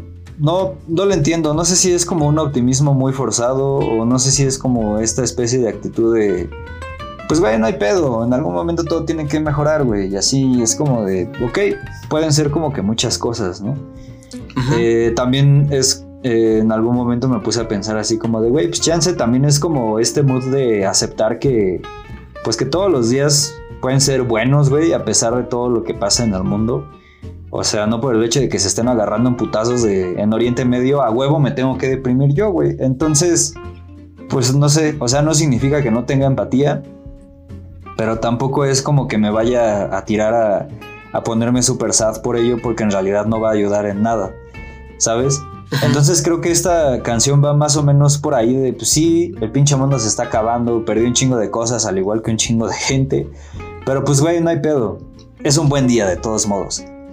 Ajá, sí, y sí, estoy totalmente de acuerdo en que esto viene del aislamiento. Muchas de estas eh, se les alcanza a ver como allí los tintes hay unos en donde es mucho más obvio, pero, pero este quizá tienes razón, o sea, vino de pensar eso, o sea, piensa en toda la gente que ha perdido esto y tú eres privilegiado de tenerlo, ¿sabes? Hemos usado mucho esa palabra, güey, pero no importa. Este, y, Sí, güey. Malditos privilegios. Ah. eh, um, Ajá, pero también es interesante el hecho de que la canción dice, o sea, Tyler canta en algún momento, es un buen día y tú nunca sabes cuándo va a venir el siguiente, ¿no? Y eso es, eso a mí me parece importante no solo dentro de la canción, sino dentro del álbum, o sea, porque dentro del álbum más adelante va a hacer referencia a eso, porque es como de, no sabes si este, e, esta sensación que tienes de, mira, está, está todo mal, pero yo me siento bien. No, no sabes si esa sensación te va a durar, entonces mejor disfrútala ahorita, ¿no? Eh, y por otro lado, ahorita que mencionabas Hiddens, también es interesante que la tocaron, de hecho, también en el, en el live stream. Hicieron una versión a ukelele de ella Ajá. y nada más tocaron cierta parte de Hiddens, o sea, el All My Friends Are Hiddens, Take It Slow, bla, bla, bla. Y la, y el y la segunda estrofa, donde dice We don't will with outsiders very well. No nos llevamos muy bien con la gente de afuera, etcétera. Que también tiene que ver con las canciones de acá, pero, pero no me adelanto. Este, eh, si quieres, vamos a pasar a, a Choker, que es la que escuchamos hace rato. Vale, sí. Eh, sí, también esta es una de las rolas que ya les habíamos hablado, eh, a cuya letra no le había puesto mucha atención porque también me quedé pensando en esto de que pues quería escucharla en su conjunto, ¿no? Y pues güey, esta canción se me hace como muy triste y también no exclusiva de la pandemia, pero sí se me hace como a un punto en el que llegas cuando estás acá en un bajo astral de no manches. Y también creo que tiene que ver un poco con Dima, ¿no? En contraposición con Dima. Porque creo que a lo largo de, la rola nos está hablando de alguien que pues como que ya se resignó, güey. Bueno, a mí me lo parece así. O sea, ya se resignó a estos pensamientos de, güey, no valgo madre, nadie me quiere, nadie me exige, me autosaboteo. ¿Para qué le hago la mamada y para qué me esfuerzo? Eh, también por ahí leí un verso que no sé si traduje mal, pero eh, me dio esta sensación como de, güey, pues es que nadie está conmigo en mis malos momentos y como que yo solo tengo que cambiar mis circunstancias y también como que a lo largo de toda la rola me da como un este una sensación de no quiero molestar a nadie y aparte también tengo la creencia de que nadie está ahí para mí Ajá. y pues yo, yo me la tengo que rifar solo. Y es como de, güey, pues o sea, creo que es una rola muy triste, güey. Y además creo que también es triste porque si ves el video, ya como que teniendo en cuenta todo este contexto y, y- y ves a, a Tyler siendo perseguido por Josh, es como de chale, güey, qué mal pedo. Y pues, pues te digo que, que me llama mucho la atención que yo siento que se contrapone a Trench. Porque pues en Trench es como de, güey, pues aquí en Trench no estoy solo, están los banditos, abajo Dima, vámonos, bla, bla, bla, bla, bla. Y ahorita ya es como, pues, güey, en realidad sí estoy solo, güey, y no hay banditos. Porque te das cuenta que creo que en todo el disco no, funciona, no menciona a los banditos, güey. Ah, no, no. Entonces es como de chance y sí estoy solo en Trench y chance y Dima pues esté como que arrasando un poco conmigo y pues es como de chale. Yo esta canción sí la clasificaría como un big chale con todas las de la ley. sí, totalmente. Eh, sí, de hecho, a los banditos nunca los mencionan, es verdad, pero sí aparecen. O sea, no los menciona por nombre, pero sí, sí aparecen. Eh, y sí, de hecho, sí da la impresión de que, de que Josh, a Josh ya lo atraparon, o sea que ya está bajo el control de Dima y que Tyler está solo, ¿no? Y por eso toda la canción. Eh, y, perdón por interrumpirte, amigo. Dale. Pero es que es como muy gracioso porque dices, a Josh ya lo atraparon, güey. Y lo atraparon porque está trabajando en, en una tienda del servicio al cliente, güey, que es como pues una de las cosas en las que uno se da cuenta de que el sistema está bien culero y de que perteneces a eso y de que salirte está muy cabrón y que técnicamente vas a vivir ahí toda tu vida, güey. A propósito de que ahorita están hablando de restaurantes culeros. Ah, sí. Entonces, no sé, güey, eso ahorita se me acaba de ocurrir y se me hace muy, muy chistoso hablando de Dima y así. sí. Eh, quizá sea un poco una especie como de metáfora, ¿no? Y chistosa. Pero bueno, este sí, a mí hubo también varios versos que me llamaron la atención. Esto de que dice que se ahoga en sus propias circunstancias. Eh, a mí eso me sonó más como que las situaciones estresantes lo ponen nervioso y por lo tanto, pues la riega, ¿no? Eh, y, inmediatamente después dice, solo fumo de manera pasiva. Eh, y no creo que sea literal, sino más bien es como, como que consumo los residuos del daño que otras personas están haciendo, ¿no? Y me hago menos daño que ellos, pero al final es, es daño, ¿no? Es como este, tener una especie de complejo de Salvador, no Salvador Blanco, pero sí Salvador, o sea, como que intentas rescatar a los demás, pero en ese tratar de rescatarlos, tú también te haces daño y no te das cuenta de que traes otras cosas contigo que no estás atendiendo. Eh, y bueno, eh, también en ese mismo verso dice, córtanos por la mitad, espárcenos, déjanos secar en la arena, pon las fibras lado a lado y empezarás a comprender. Y esto me sonó mucho lo que dice en Man, así como tú no conoces mi corazón, no conoces mi cara, no conoces mi, mi cerebro. Este, no puedes no puedes entrar a mi corazón, ¿no? Algo así dice. Entonces, ajá, también eso está allí. Y cuando dice I was born a choker, nací como un ahogador. este, siento que es más como de desde que nací soy alguien que comete errores cuando está bajo presión, ¿no? Entonces, no sabemos si cuál es el error que cometió realmente pero, pero, pero, pero vaya, eh, surgió por alguna situación pesarosa que en el mundo real pudo haber sido la pandemia y en el mundo de Dima pues pudo haber sido el simple hecho de que los obispos van por tus huesos, amigo. Pues sí. Em, ajá, y qué más, espera. ah, sí, lo del autosabotaje también me, me llamó la atención cómo lo dice, porque dice el autosabotaje es un romance dulce. Es decir, reconoce, que cuando comete errores se pone nervioso y quizás sea producto del autosabotaje, el cual en algunos casos se origina por la baja autoestima. Es decir, tenemos interiorizado el discurso de que no merecemos ciertas cosas cuando nos está empezando a ir bien en algo y una voz en nuestro inconsciente nos lleva a regarla, aunque no aunque no queramos hacerlo, ¿no? No queremos sabotear lo bueno que tenemos, pero algo nos hace sabotearlo al final. Em, y también dice por ahí, parece que lo que valgo es lo que puedo soportar. Y esto es igual, es baja autoestima, es decir, valgo porque aguanto esta mierda, cuando no se trata de aguantar, se trata de identificar las cosas que te dañan. Eh, y, igual está lo que nos decías, que es este, pues no veo a nadie que me quiera ayudar a, sobrellevar esto con, conmigo, ¿no? Em, y, también una parte que quizá yo dejé pasar, no sé si a ti también te pasó lo mismo, pero fue el rap del final. O sea, como que lo escuché y dije, no entiendo qué me quiere decir y su flow no me dice, no me parece interesante tampoco, entonces como que lo dejé pasar. Pero, pero ya poniendo la atención, sí tiene ahí como cosas interesantes. Porque dice, como una astillita enterrada en tu piel, alguien te la puede sacar, pero cuando ya la tienes te duele un poco menos e incluso te la, pueden hundir más. Esto yo lo interpreté así como que a, alguien o Dima o algo eh, te puede quitar el dolor, pero puede dañarte de otras formas. O sea, el sistema puede decirte, no te preocupes, ven con nosotros nosotros te ayudamos, pero no sabes que a la larga eso te va a dañar más, ¿no? Eh, um, y al final también dice, como una sombra proyectada sobre el suelo, eventualmente, donde eventualmente yacerás por siempre, pero el día sigue, solo se mueve detrás de ti, el sol se mueve detrás de ti, te vuelves más alto, más valiente, más fuerte y el retrovisor solo te ciega.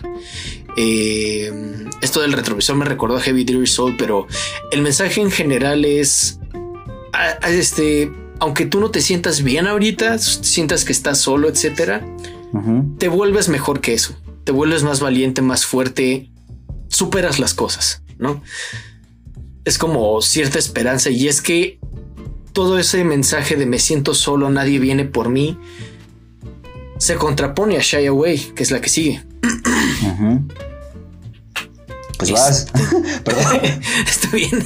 Eh, ajá, en Shy Away eh, dice, ojalá, este, dice, ojalá no estés cuando llegue a casa porque apostamos a que no perdiste tu modestia. Es decir, eh, tú dejaste de sentirte reducido, ¿no? Scaled back y te diste cuenta de que eres la riata, ¿sabes? Y, y que lo único que dejas cuando te vas es tu propia piel en el piso. Dejas tu disfraz, ese disfraz que le muestras a la gente o ese disfraz que te hace sentir seguro. Ajá. Eh, y pues no, no supe exactamente cómo traducir Shy Away. Primero lo había traducido como no te escondas, pero después pensé que también puede significar un poco como no cohibirse, ¿sabes? Y, em, y pues eso dice, buscas un sentimiento como un te amo sin palabras. Eh, em, no, pero a ver, hay una parte. Ajá, cuando llegas a casa, apenas reconoces las imágenes que pusieron en los marcos porque perdiste tu modestia. O sea, ya te la creíste, ya saliste de tu casa y, ya te estás rifando, ¿no? Entonces, pues no hay razón para, para tenerte allí como, como un lugar, ¿no? O sea, tú ya perteneces a otra, ya andas en otra onda, pues. Y, y, pues eso, y personalmente creo que se los dije cuando hablamos de la canción, pero me encanta la parte cuando le dice, muchacho, cuando llegue a casa será mejor que no estés ahí, hace mucho que te fuiste, Pierde la modestia, no le des vueltas a la pista, rómpela a la mitad y deja tu piel en el piso. Porque es como de no sigas en tu. No, como Laneboy, precisamente. O sea, no sigas sobre tu carril. Rompe el circuito y ve hacia justo el lugar en el que tienes que ir. O sea, no sigas a la bola de borregos que están en el circuito. Ve a donde tú quieres ir, ¿no? Y, y pues eso con, con Shy Away. Además de que la, la producción en esta rol es especialmente buena. No dije nada de Choker, pero la musicalización de Choker también es buena. Pero creo que la de Shy Away brilla más. Sí, sí. pues sí, eh, Shy Away me gustó un poquito más, está un poquito más movida. Recalco, me gustó mucho la iluminación que pusieron en el video. Eh, y sí, a todo lo que dices, y amigo, yo siento que esta tiene relación con Chlorine. Porque, no sé, ves que en Chlorine toda la rola se la pase diciendo una cosa así como, pues va, me voy a ir, no me guarden en un lugar, no me esperen, en algún momento regresaré con ustedes o no, y ya nos pondremos al corriente y así les voy a contar cómo me, me ha tratado la vida como si fuera la... El, el, el borde de una bandera maltratada. Entonces es como, vaya, creo que esto es como un poco la respuesta a Chlorine de, pues güey, espero que cuando, cuando nosotros volvamos a casa, pues tú ni estés porque nos dijiste que no te guardáramos un lugar, ¿no? Entonces, no sé, creo que va más o menos por ahí. Eh, debo recalcar también que es una de las rolas a las que más me costó entenderle. Mm, de hecho, muchas cosas que tú nos mencionas como que no las había cachado hasta ahorita que nos lo dices. Pero, ah. pues sí, por ahí iría mi, comentario de Shy Away. Va, va, va. Sabes, ahorita me acordé de esta película que al menos a mí me gusta mucho y creo que a ti también, que se llama Good Will Hunting. Sí. Porque me encanta esa escena cuando el personaje de Ben Affleck le dice al personaje de. Ah, bueno, a Will, ¿no? Le dice a Will. Le, este, ¿sabes? Eh, no quiero volverte a encontrar en tu casa. Dice, ¿qué? Dice, queda todo sacado de pedo. Dice, dice, en serio, no quiero que pasen 30 años y tú sigas aquí. No quiero que me vayas a visitar a mi casa para que veamos el juego con nuestros hijos y no sé qué. No quiero eso. Tú estás destinado para cosas mejores, lárgate. y, es como, ajá, o sea, me recordó eso perfectamente. Es como de, sí, es que ese es el sentimiento. O sea, o sea, tú estás atrapado aquí con tantísimas cosas por hacer y pues, no manches, no te quedes aquí. ajá. Pero bueno, a esta le sigue The Outside. esa, eh, pues güey, fíjate que, es otra de las que me gustó más. Rítmicamente es como de, ok, ok, sabes que desde el principio vas a tener un flow interesante. Eh, yo le relacioné mucho con Morph porque menciona otra vez arriba y abajo, arriba y abajo y hay cabezas que se mueven. A mí me da la sensación de que son este pues los obispos que lo están observando, ¿no? Creo que algo que también no hemos mencionado, y no sé si sea el momento de mencionarlo, es que aquí habla mucho como de la compra y el robo de información.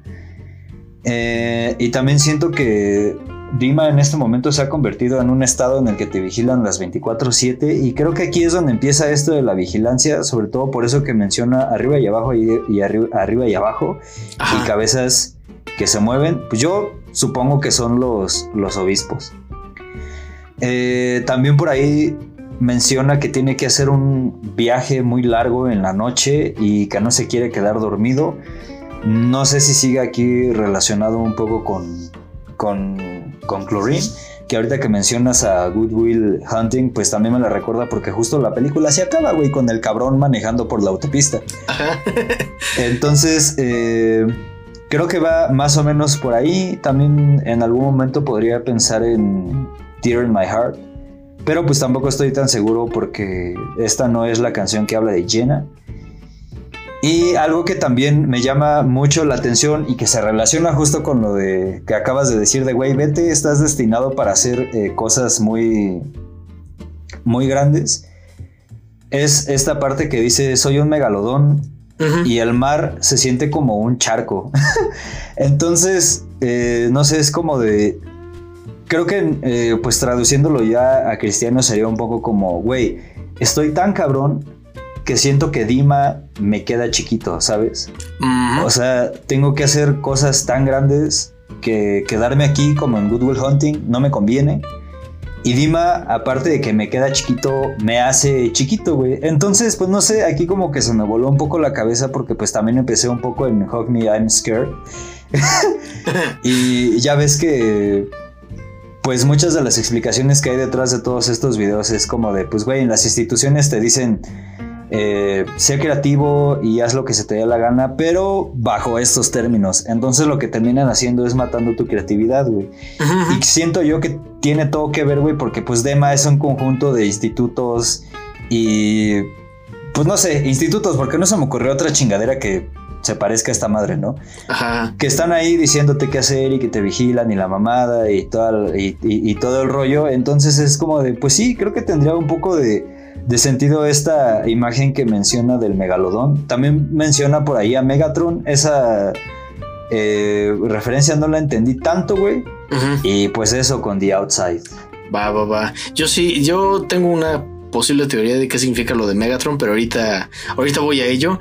Este. Ah. Mm, sí, yo creo que también lo de que van arriba y abajo moviendo la cabeza también podrían ser este. Los cautivos, ¿sabes? O sea, los que han los que ha atrapado Dima. Ajá. Ajá, porque, o sea, andan allá afuera y los ves allí moviendo la cabeza y van formados, ¿no? Y quizá esta es información que yo obtuve eh, de, mm, del, del live stream, porque dice en, en alguna parte tocan The Outside y el escenario donde la toca es una especie como de antro afuera, ¿no? Y toda la gente está formada justo como dice la canción, y están moviendo su cabeza de arriba abajo. Y mientras está cantando ahí Tyler, entonces me da más la impresión de que es como de la gente va allí y, los están recluyendo, los están lavando el cerebro o algo así, ¿no? Y justo tiene que ver también con esto de la venta y compra de información, etcétera, ¿no? Eh, um, mm, mm, mm, y sí, lo de Megatron, la teoría que yo tengo es esta.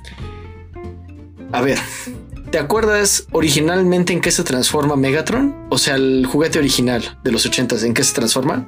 No. Ok, es una pistola, literalmente es una pistola.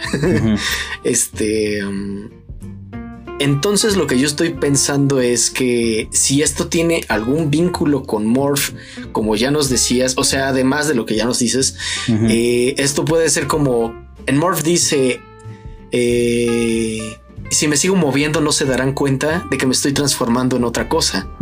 Ajá. Igual que Megatron, o sea, me estoy transformando en otra cosa.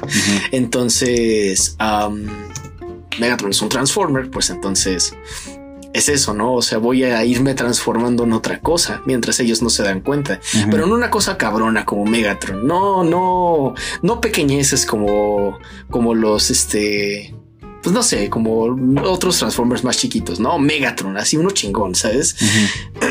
Ajá. Entonces, pues eso es lo que veo. Ah, y también ahí por había, por ahí había un verso que dice que la gente está formada para recibir un golpe y unirse al club. Y um, entonces ese take a hit, este take the hit mm, me pareció interesante porque siento que juega con los dos significados como hit de golpe y hit de un éxito comercial, ¿no? Ujú. Take the hit. Eh, um, y pues eso ya, espera. ah, ah, ah. Sí, y al final de la canción dice algo así como: Estoy afuera al calor del verano y puedes pagar el costo de entrada. Yo estoy en la, yo estoy en la puerta, pero ellos poco saben que no me pueden tocar porque estoy vibrando, vibrando, vibrando, ¿sabes? Entonces, relacionado con esto del megalodonte y que pues él es tan grande que Dima le queda chiquito, es también, esto también es un poco como de, soy tan grande que no me puedes tocar. Y también sirve como metacomentario de, güey, ¿crees que este cambio de estilo me va a afectar? Ajá. No. I am the danger, ¿sabes? Ajá, exacto, sí, sí, sí. y pues bueno, de esta manera llegamos al sábado, que es el día en que grabamos este su podcast. y pues, pues bueno, ¿qué onda con Saturday? Este fue el tercer eh, sencillo del álbum y ya no quise escucharlo porque dije, güey, tres sencillos seguidos, ¿qué, qué, qué eres Marvel? Por favor. Entonces me esperé y pues ya lo escuché y me gustó mucho porque tiene... Es un beat muy, muy bailable. O sea, fácil esto lo puedes meter dentro de una mezcla de música disco y funciona, porque funciona esta madre. Entonces, fuera de eso, pues el estribillo dice, vamos lento los lunes, sin sonido los miércoles. Quizá hagamos ruido los viernes, pero el sábado pintamos el pueblo. Esto de pintar el pueblo yo lo sentí un poco como no, no tan literal así de vamos, salimos con nuestras cubetas a pintar ahí de colores el pueblo, Dima, ¿no? Ajá. Este, sino le ponemos color, ¿no? O sea, hacemos otras cosas, pero le damos vida al lugar, ¿sabes? Eh, um, eso por un lado y por otra también dice ahí que este, ha perdido el sentido del tiempo una o dos veces. Las semanas se sienten como días. Dice medicarse en la tarde. No, Eh, o sea, habla que eso es como lo que la gente hace durante, durante la semana, se medica por las tardes. Y no, y no sé si esto es por adicción o porque los obispos tienen controlados a todos en Dima a través de medicina, ¿sabes? Y porque Sí, no sí, es la única vez que lo menciona, lo menciona más adelante. Eh, pero vaya. Y más adelante dice también otra cosa que... um, ah, mírame hacer círculos en mi pecera. Mantengo las cosas frescas. Ella me dijo que debería de cambiarme la ropa. Y yo exagero sobre la vida que solíamos tener. Ahí es donde también se ve esto de que, pues esto es de la pandemia, ¿sabes? Porque, o sea, él está pensando, está romantizando la vida que solían tener antes de la pandemia, pero no sabe si está exagerando o no. Pero por otro lado, ella le está diciendo que ya se cambie la ropa, que lleva no sé cuántas semanas con la misma playera, ¿no? Entonces es como Ajá. de, como de, pues no sé si lo estoy romantizando, ¿no? Pero. Y, y, y, y, y, y, mm, ¿y qué más? Ah, bueno, por ahí también dice la vida es calmada en el piso del océano. Eh, siento que allí como que está también haciendo eco a lo que dijo en The Outside, ¿no? El hecho de que es un megalodonte, etcétera. Eh, y no, no, no, sé exactamente porque dice después, ya no puedo sentir las olas. A la marea se le olvidó moverse, solo rezo por no perderte. Entonces, supongo que continúa con la metáfora de que, pues sí, sí es un megalodonte y sí le queda muy chico Dima, pero también las cosas están bien aburridas, o sea, no pasa absolutamente nada. más que los sábados cuando pintan el pueblo. Eh, y la canción termina con una, bueno, no termina, pero lo último de información que obtenemos dentro de la pista es una conversación entre Gina y Tyler. Le dice Gina, haciendo música, y él, sí, eh, bueno, ya me voy a dormir, estoy cansada. Dice, ah, yo quería ver Friends contigo. Dice, ah pues si sientes que tienes tiempo de hacer una canción o estás inspirado, deberías de ir por ello. Y ya, este, pues eso de, eso va la canción. Eh, eh, ¿tú, tú, qué, ¿Tú qué nos dices? A ver. Pues sí, yo no había visto tantas cosas. Ajá. Eh, yo desde la primera vez que la escuché intenté como que leer la letra y fue como de, creo que va en el mismo sentido de The Run and Go, Tear in My Heart y Smithereens. Ok. sí, Sentí que era como que este motivo que repita mucho trail, ah, trailer, Tyler, de meter a Gina en el disco y dedicarle una canción en cada disco que saca, sobre todo por esto de la llamada.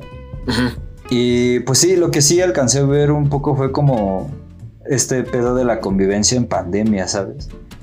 Eh, siento que sí es como de, güey, pues todo está aburrido. Bueno, a mí no se me ha hecho aburrido, güey, pero entiendo que a la mayoría de la gente sí todos los días les parecen iguales. Ajá. Y pues eso, creo que va más, más, más o menos por ahí. Una cosa que sí me llamó la atención es que ya hacia el final como que hay un momento en el que todo se va a silencio y después todo regresa al ruido. Ah, sí. no sé por qué habrán hecho eso, no sé si se les fue. Yo creo que no se les fue, yo creo que lo hicieron a propósito, pero no, no, no entendí eso. Sí, está interesante porque es como Mike get loud. y es como, what? Yo por un segundo pensé que se había. Estaba fallando el internet o algo. Pero no sé. Fue raro. Eh, de hecho, dato curioso porque no recuerdo quién. Ahorita les digo quién produjo esa. Saturday, producida por Greg Kirstein y Tyler Joseph. Producción adicional de Paul Mini, que él produjo, coprodujo todo el trench.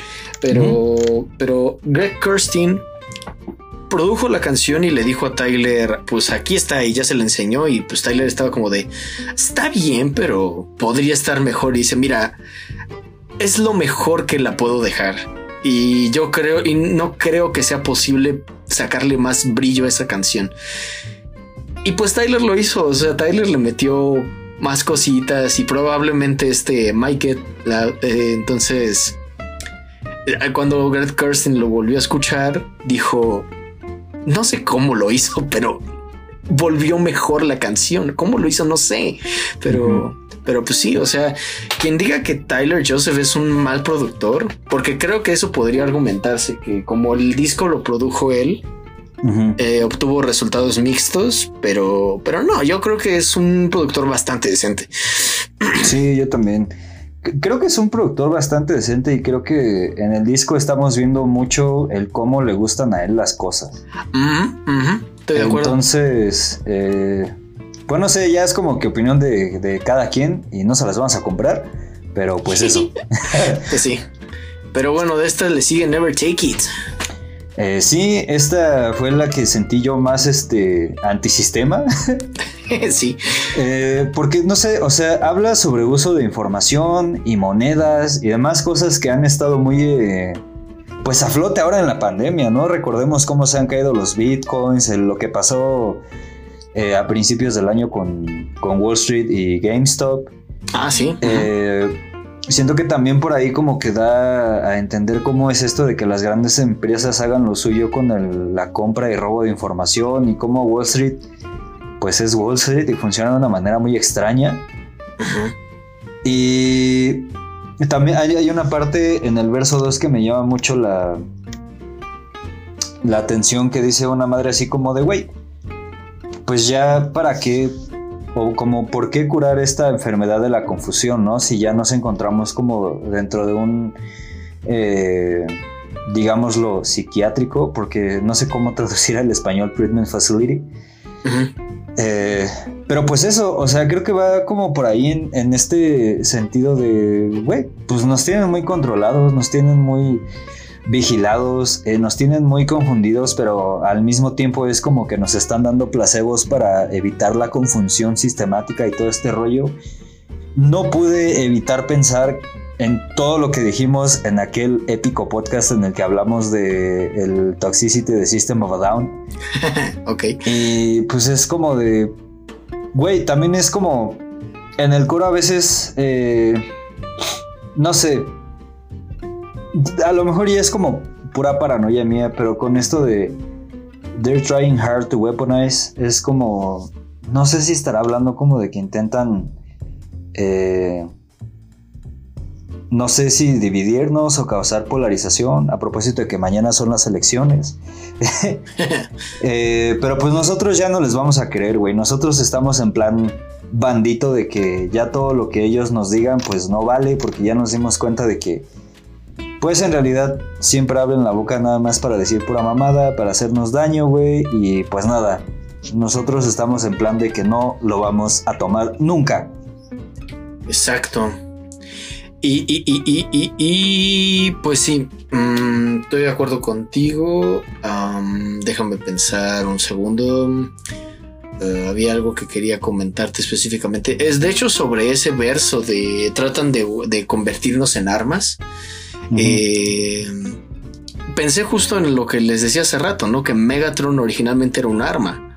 Entonces, pensé, claro, entonces si él es Megatron, o sea, sí está muy cabrón para el lugar en el que está.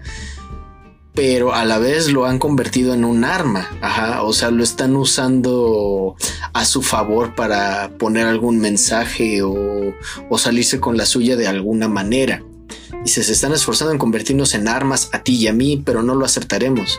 Nos piden una segunda oportunidad, pero tú y yo nunca aceptaremos. Y de hecho sobre esto también de la...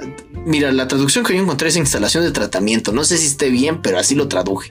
Este, em, dice, dice, ¿por qué curar esta enfermedad de la confusión cuando tú eres la instalación de tratamiento? Es decir, ¿por qué ustedes específicamente me van a curar? ¿Sabes? Y, y después dice, ¿cómo podemos buscar restitución?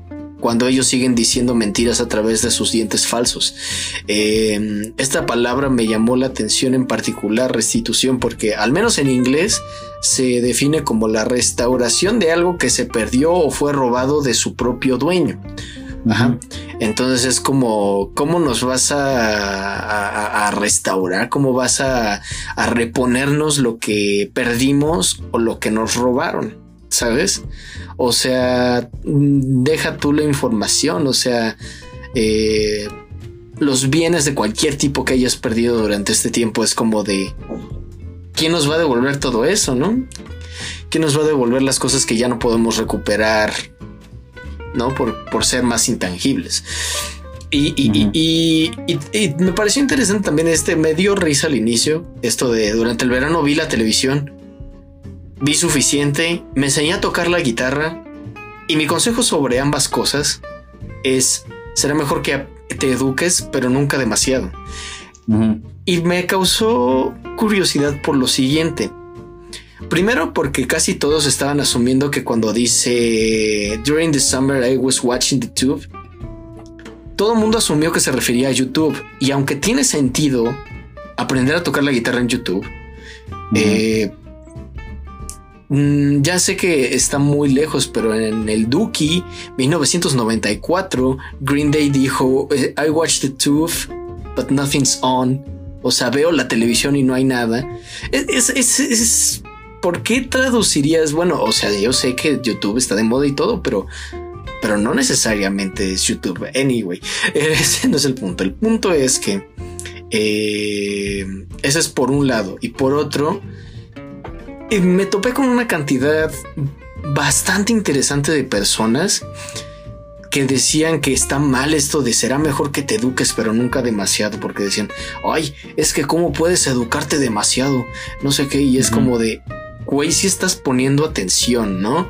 O sea, te está hablando sobre venta y compra de información, se está hablando sobre fake news y que hay gente que solo Mm. consume esto y que, que, que piensa que con solo consumir esto ya está educado, ya dice, ah, sí, a huevo, este, la, la pandemia, este, que el virus, le, este, es para meternos el 5G en el cuerpo, ¿sabes? Ajá, Es salió de como- un laboratorio. Salió en un laboratorio, etcétera. Entonces es como a eso se refiere. O sea, está bien que te eduques, pero aguas, aguas con la educación que estás pretendiendo recibir de esos medios. Ajá. Ujú, Sí, Y, y pues eso con, con Never Take It. sí, sí, sí. Fíjate, eso, eso me llama la atención porque la primera vez que la escuché puse mucho énfasis en eso. Y ahorita la segunda vez que lo escuché para este podcast, Ajá. eh, pues como que no le puse tanta atención. ¿Cómo decirlo? Es que primero lo había pensado que era en un sentido de, güey, no le hagas caso a lo que Dima te quiere enseñar como que en sus escuelas. Ajá. Pero, eh, pues ahorita es como... mm, creo que sí tiene que ver mucho con, la, con las fake news y así. Ajá. Es que sí, tiene, siento yo que tiene que ver más con las fake news porque, pues, güey, a lo largo de toda la pandemia y teniendo en cuenta lo que ya dijimos del encierro y así, eh, creo que tiene que ver con todo esto que se ha estado diciendo en Estados Unidos de que, güey, pues es que salió de un laboratorio, los chinos lo inventaron y no sé qué. Y creo que tiene que ver también con todo el contexto de las fake news que venía desde Trump y así. Entonces, sí, creo que tiene un poco más de sentido así como lo mencionas ahorita. Y pues yo te lo voy a comprar, la neta. Gracias por el voto de confianza. Es que sí, de verdad, a mí me desesperó ver como de, pero es que cómo te vas a educar demasiado y no sé qué. Y es como, dude, no estás leyendo bien. O sea, te estás dejando llevar por el hecho de que la música no te gusta. Ajá, porque es más, y, ya y lo estuve pensando también, porque dice, eh, durante el verano estuve viendo la televisión. O. I was watching the tube y vi mucho. También me enseñé a tocar la guitarra y la destrocé, ¿no? O sea, como que me hizo muy bueno, pues, la guitarra. Entonces dice, y de estas dos cosas te voy a decir algo. Esas dos cosas siendo ver mucho la televisión y tocar la guitarra. O sea, es como un comentario chistoso porque por un lado vi mucha televisión y te puedo decir que no debes de educarte demasiado con ella. Y por otro lado dice, toqué la guitarra hasta destrozarla y por eso tampoco te debes de educar demasiado porque entonces vas a dañar tus instrumentos, etcétera, ¿no? Entonces es como tiene como cierto juego allí y, me desespera un poco que haya personas que no no lo están viendo, o sea, no porque esté mal que no lo vean, simplemente porque siento que eso de no educarte demasiado no es tan difícil de entender, pero pero bueno, voy a callar para que vayamos a escuchar una canción, ¿qué te parece? Eh, sí, que a propósito es mi canción favorita de este eh, disco. Ok, y pues nada, si quieres la presento yo. échale. Eh, amiguitos, nos vamos a ir a escuchar Mulberry Street by 21 Pilots y ahorita volvemos. Va, va, va, va, va.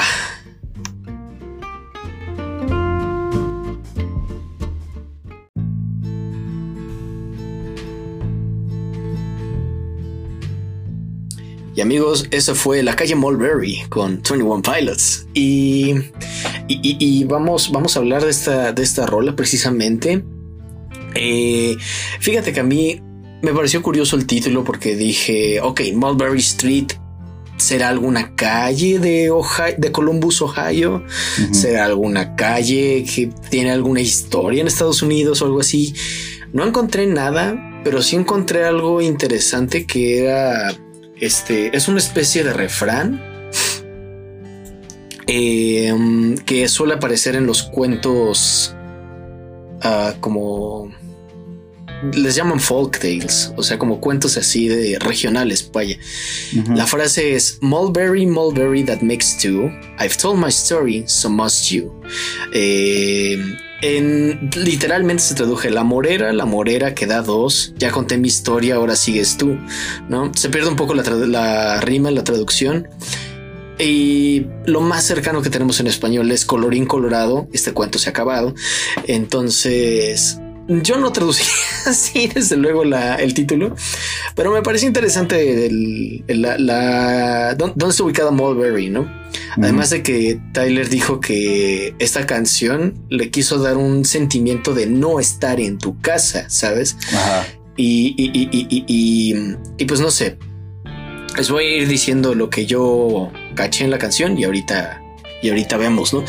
Por ejemplo, el verso con el que inicia y que repite durante toda la canción, el conserva, este, keep your bliss, there's nothing wrong with this. Conserva tu felicidad, no hay nada de malo en esto. Es exactamente lo mismo que dice en, en Fake You Out, ¿no?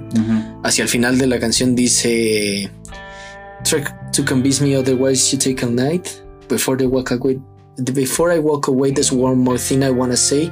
Our brains are sick and that's okay. Ajá, nuestros cerebros están enfermos y eso está bien. Ajá. Eh, es exactamente el mismo sentimiento. Y dice por ahí, conserva tus días soleados. Porque como lo que dicen Good Day, no sabes cuándo van a volver. ¿ah? Eh, y déjanos en la lluvia, átanos de manos y pies para que llovamos en tu desfile. Y esto me gusta mucho porque ahí es la primera vez que hace alusión a los banditos, porque él se átanos de manos y pies, ¿a qué te recuerda? A Jumpsuit, ¿no? Y por otro lado, pues es como, ah, o sea, Mulberry Street es una canción de banditos, ¿sabes? Pero es como, déjanos a nosotros en paz, o sea, nosotros estamos felices acá. Este. Y dice por ahí, te puedes quedar con los fines de semana, como los sábados, ¿no? Y nosotros viviremos entre semana, ¿no?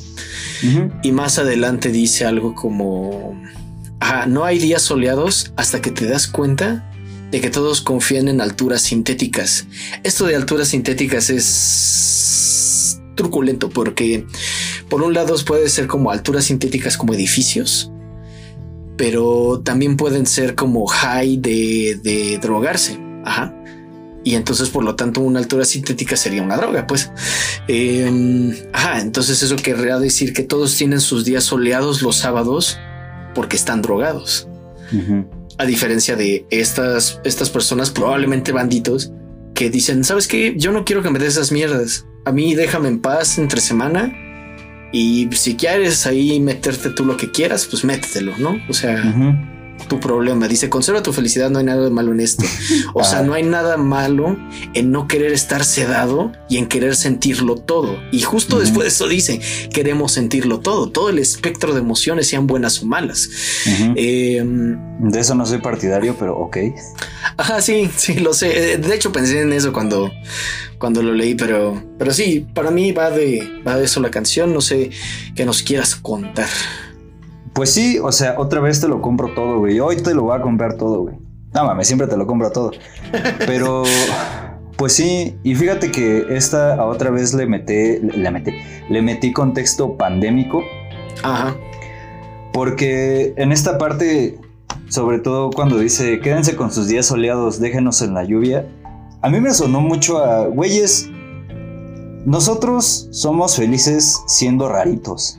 Nosotros somos felices siendo hiddens. Ajá. Ajá. Eh, y me quedé pensando en esto de, de que han dicho últimamente en todos lados, güey, a propósito de que ya se abrió el semáforo verde, güey, y las elecciones y el regreso a clases, que todos están como de, güey, qué bueno que ya van a regresar las actividades, güey, qué bueno que ya vamos a poder salir, güey, qué bueno esto, güey, qué bueno aquello. Y para mí, en, mi muy este, personal, prieto y amargado punto de vista, y con eso no quiero decir que lo que ustedes piensan está mal, güey. Pues, güey, a mí la neta como que no me llama la atención, güey. No me llama la atención el semáforo verde. No me llama la atención regresar a la, a la normalidad, güey. Porque la normalidad para mí antes de este pedo estaba muy culera, güey. Entonces, creo que aquí va, va muy, muy poquito de esto porque cuando dices quédense sedados, quédense ustedes con las cosas que los, hacían felices, más que el hecho de estar como que en un este... Eh, en un pedo numb al estilo de estoy entumido y no siento nada, güey. Ajá. Yo lo siento más como de, güey, pues sí, quédense con sus fiestas, quédense con sus pedas, güey, quédense con sus besos de 15, güey. Qué asco. Eh, yo la neta, pues sí, güey, a mí la neta me da mucho asco, güey. Me vale verga si se enojan conmigo, güey. Ay, perdón, ya no iba a decir groserías. Eh, pero es como de, güey, pues sí, quédense con eso que existía antes de la pandemia. Quédense con sus fiestas los fines de semana. Nosotros estamos muy bien aquí siendo raritos en Mulberry Street, encerrados, güey. Y viviendo algo que ya teníamos muchas ganas de vivir desde hace mucho tiempo, güey. El no convivir con la gente. Y cuando Tyler dice, quédense con sus días soleados, déjenos en la lluvia, pues es como de, güey, a mí me da esa sensación, güey, ¿sabes? Eh, instrumentalmente, a mí me gusta demasiado esta rola, güey. Tiene una vibra muy bonita. La voz de Tyler, güey, me lleva a bajos y altos astrales que digo, güey, aquí quiero estar. Y sinceramente es una rola que me hizo llorar la primera vez que la escuché, güey. Porque es como, pues sí, creo que es el llamado de todas las personas inadaptadas que descansamos cuando empezó esto de la pandemia, ¿sabes? Ok. Y no sé si, bueno, yo creo que Tyler no es tan así, güey, porque por todo lo que hemos hablado y por cómo lo vimos ese día en el concierto, siento que él sí es una, una persona de estar como muy, pues muy en contacto con la gente, güey, y todo ese pedo.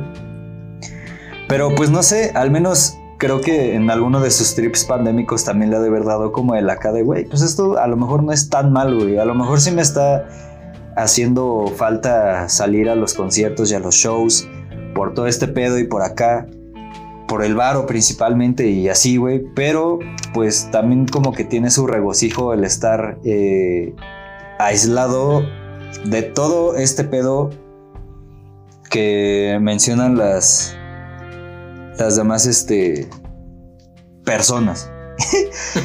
y pues güey, también es muy raro porque eh, escuchar este disco me hizo pensar en otros discos que ya hemos reseñado aquí. No sé por qué el ritmo del piano me hace mucho pensar en Mr. Tembo de Damon Ah, Albarn. sí, tiene un ritmo similar, tienes razón. Ajá, entonces también es como de, ya ves que decíamos que Mr. Tembo era como alguien que pues estaba valiendo mucha madre, pero era como de, no hay problema, estoy valiendo mucha madre, Sí, pero voy a, a caminar aquí como muy bonachón. Es como de, pues güey, o sea, en medio de todo esto, en medio de Dima, en medio de que me estoy cuestionando y viendo que pues estoy perdiendo muchas cosas y aún así estoy feliz y soy un megalodón en un charquito, pues también me voy a poner a caminar bien bonachón en esta calle de raritos que prefieren estar bajo la lluvia en lugar de esos malditos días soleados que como pide la gente a pesar de que últimamente un día soleado es símbolo de crisis climática, pero pues bueno, güey. X. ¿Quién sabe si Tyler está pensando en todas las mismas pendejadas que yo estoy pensando mientras lo escucho? Pero ¿sabes por qué yo creo que sí tienes un poco de razón en esto? Ajá. Es por eso que dijo Tyler, o sea, él estaba pensando en transmitir esa sensación de sentirte fuera del lugar, sentirte fuera de tu casa. Ujú. De hecho, contó una anécdota en particular que la primera vez que lo sacaron de Ohio a él y a Josh Dunn, porque jamás habían salido de su pueblo, ¿sabes? Ajá. Entonces, la primera vez que los sacaron de ahí y los llevaron a Nueva York, Verga. los llevaron a la pequeña Italia, güey Ajá. a comer pizza y todo. Y fue como de, güey, es que esta pizza no sabe a la pizza que yo como. Y, y no sé, todo se les hacía súper raro. Entonces, yo estoy pensando en que Mulberry Street sí tiene ese sentimiento que dices, porque es como, déjanos en nuestra casa. ¿sabes? O sea, no nos, no nos pongas en situaciones estresantes, como lo decía en Choker. O sea, déjanos en paz. Y además siento que en el lore de Dima y todo esto, en el universo de Dima, Mulberry Street debe de ser la calle en la cual se ubicaron los banditos. Ajá. Más adelante, no voy a decir en dónde, menciona que es la calle en donde están, es una calle peligrosa. Entonces probablemente Mulberry Street sea una calle peligrosa por el hecho de que ahí viven los banditos. Entonces son como los más rebeldes, son los más quítate de nuestro camino porque nosotros sí te tronamos Ajá. cuando, cuando los obispos andan ahí circulando la zona. Y los que somos más pinches ñeros, ¿no? Pero fíjate, es que es, es muy chistoso, güey. Y ahorita que lo mencionas de que ellos nunca habían salido de Ohio y que creo que actualmente viven en Ohio, ¿no? Sí, todavía. Eh, es muy chistoso, güey, porque justo eso fue lo que yo sentí cuando yo salí de mi pueblo, güey. Digo, yo, yo, o sea, tú sí lo sabes de sobra. No sé si los que nos escuchan lo saben, pero pues yo soy de un pueblito cuyo nombre no voy a, a mencionar, güey. Pero es que sí se siente así, güey. O sea, la primera vez que yo me salí de mi pueblo a vivir a la gran ciudad y a padecerla, güey, para mí sí fue un choque muy cabrón, güey, porque, pues, güey, mi pueblo no es Ohio, pero sí entiendo esta sensación de que te levantas, güey, todas las mañanas y con una mediana tranquilidad.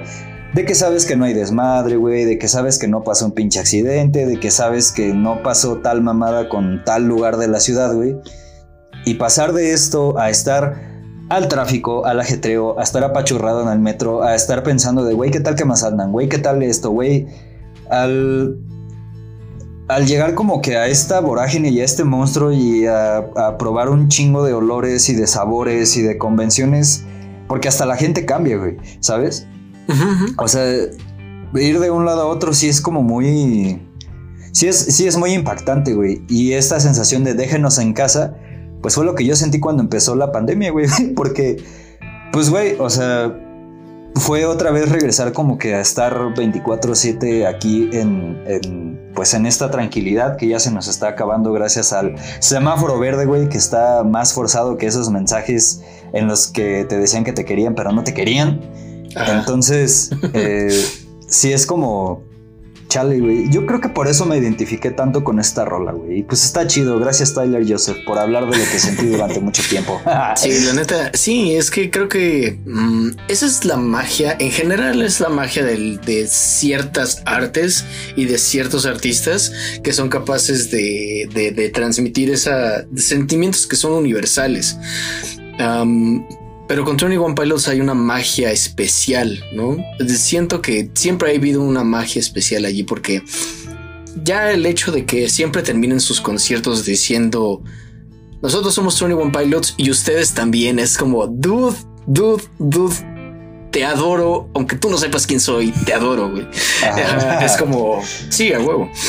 Pero, pero bueno, vamos a avanzar, pues si no, no, no acabamos nunca echándole flores a este hombre. Este, em, pues tenemos por aquí Formidable.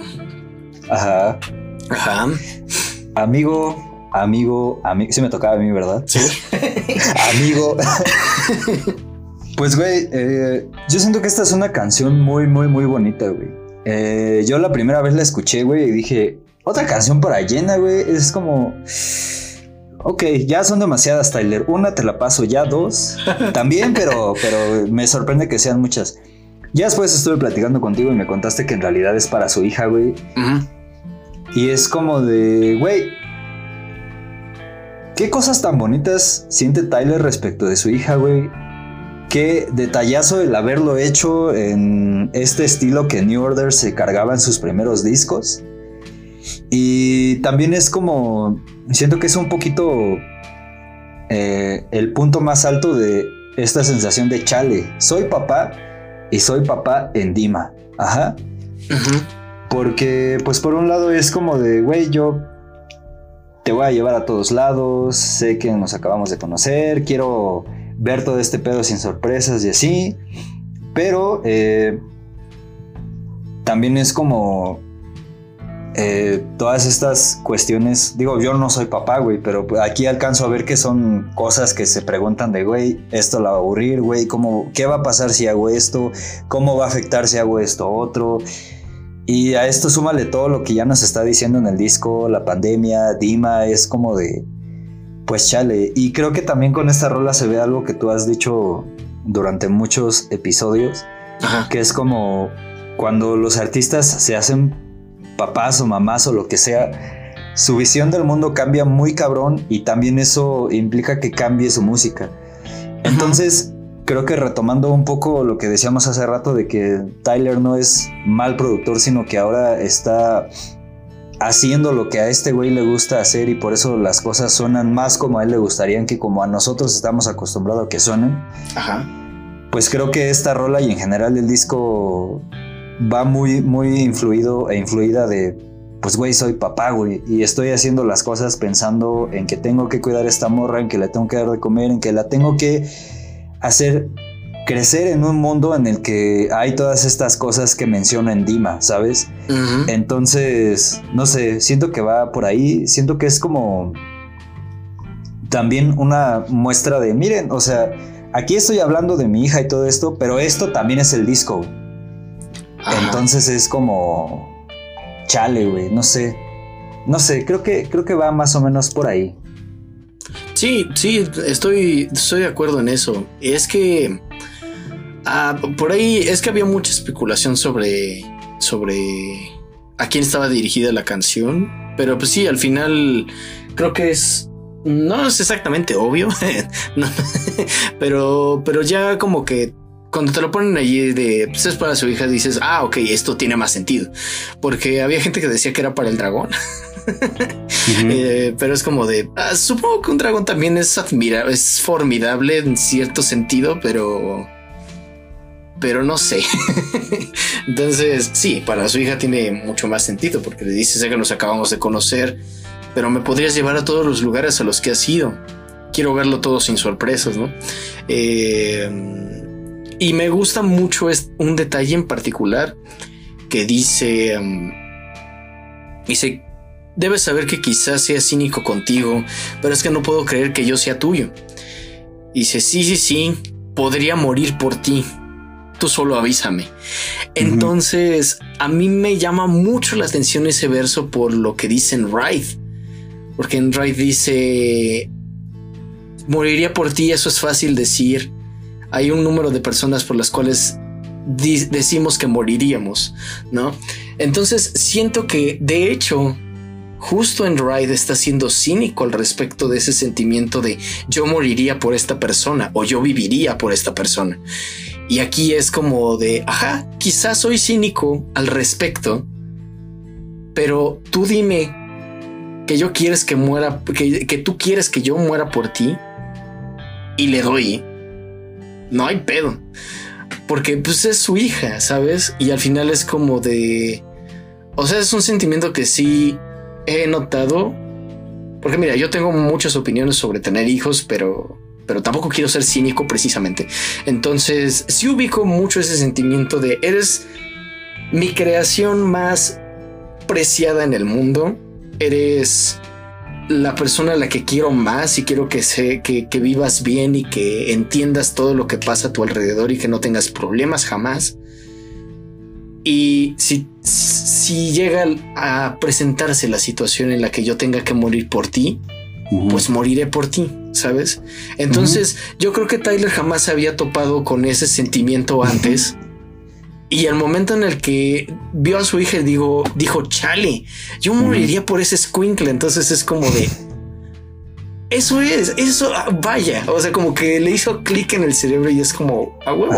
Y me encanta eso porque justo esta es una de esas canciones como Smithereens, como Legend, como Tear in My Heart, como, como todas esas que hacen un parón eh, en seco dentro de la historia que te está contando el álbum para decirte cómo se siente hacia alguien en particular, para darte otro vistazo dentro de su propia psique, ¿sabes?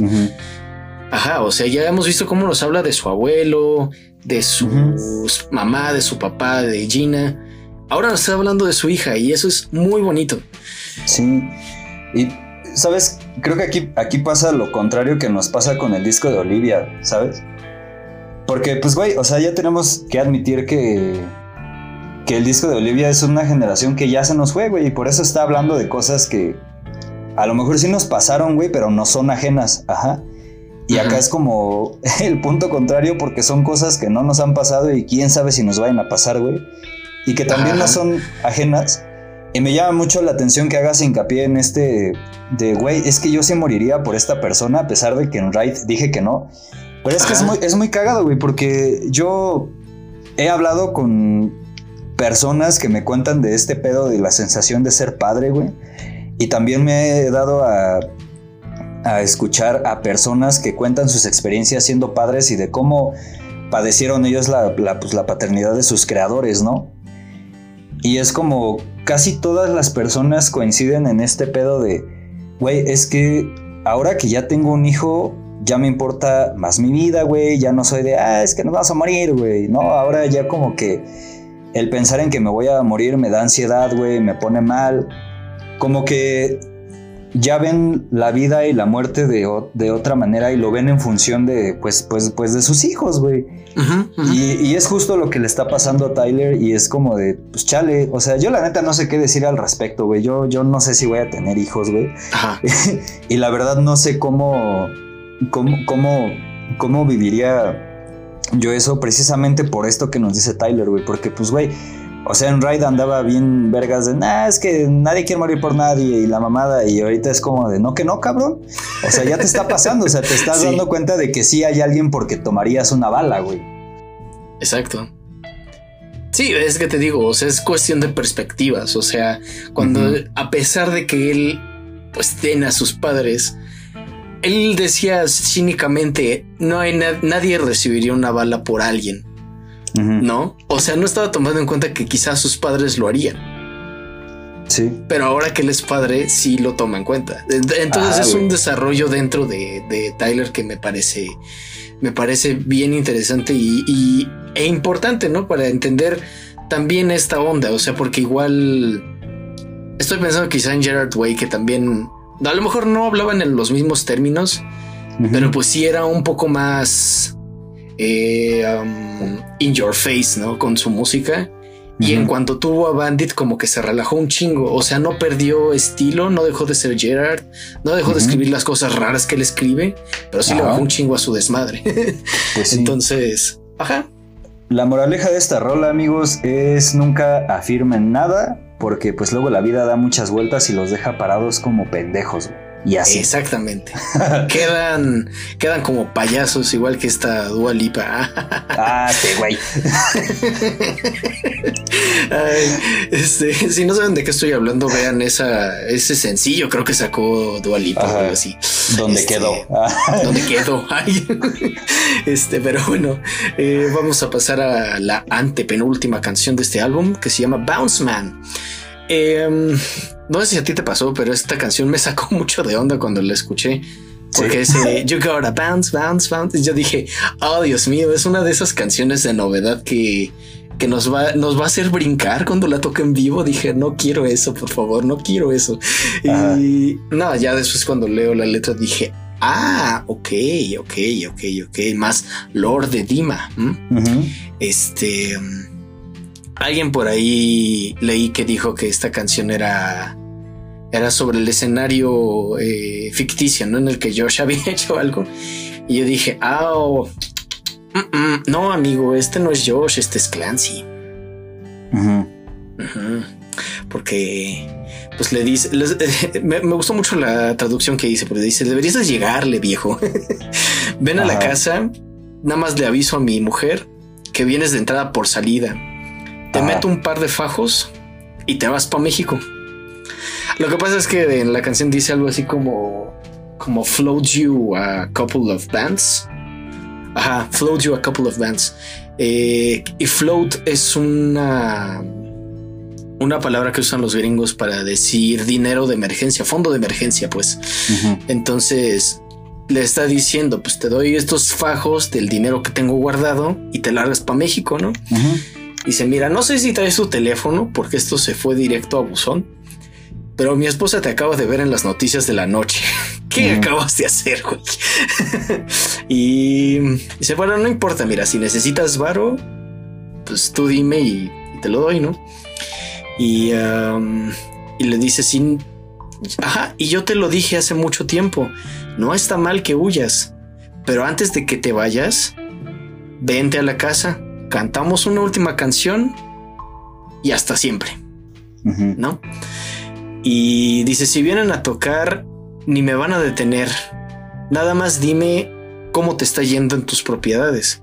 Porque tengo soldados en mi linaje. O sea, básicamente le está diciendo, si surgen problemas, güey, no hay pedo. Le hablo a mi familia, hay soldados allá que te cuiden, ¿no? Este... Y, dice, ella ha estado llorando, ¿no? Su, la, la, pareja de, su amigo. Quizás sí sea de Josh ahora que lo pienso, pero bueno. Eh, pero le diré que estás bien, ¿no?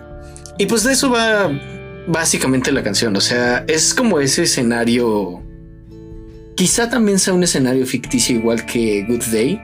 o sea, ese escenario en el que dice, pues perdí a, mis, a, mi, mi compa me demandó, perdí a mi esposa, perdí mi trabajo, ¿no? Entonces en este escenario es como de, ah, pues a mi compa lo acaban de, de este, de inculpar de algo o acaba de hacer algo estúpido y pues ahora le estoy echando la mano, ¿no? O algo así.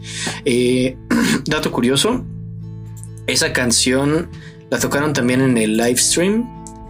Eh, y es de hecho con la que cerraron el, el, evento, ¿no? Ellos no la cantaron, solo pusieron como que la música. O sea, es como la música de los créditos del programa este de Good Day Dima. Entonces, ajá, está, está interesante, pero bueno. Ahí está con Bounce Man. ¿Qué te parecía? ¿Qué te pareció a ti? Ah, pues tiene un ritmo pegajoso, pero la neta no lo entendí, hermano. fue, fue de las rolas que más me costó trabajo entenderle. Nunca entendí la relación con México, güey.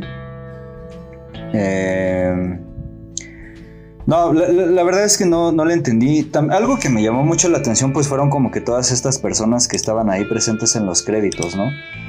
Que por ahí ve que también estaba su hermano, Ajá. Pero pues sí, yo creo que te voy a comprar todo lo que dices porque neta, neta, neta me costó demasiado entenderle, güey. También de repente como que me hizo pensar en estas convivencias, eh, ¿cómo decirlo? Pues de fines de semana que acostumbran mucho los gringos donde se juntan todos y se la pasan bien y la mamada y así.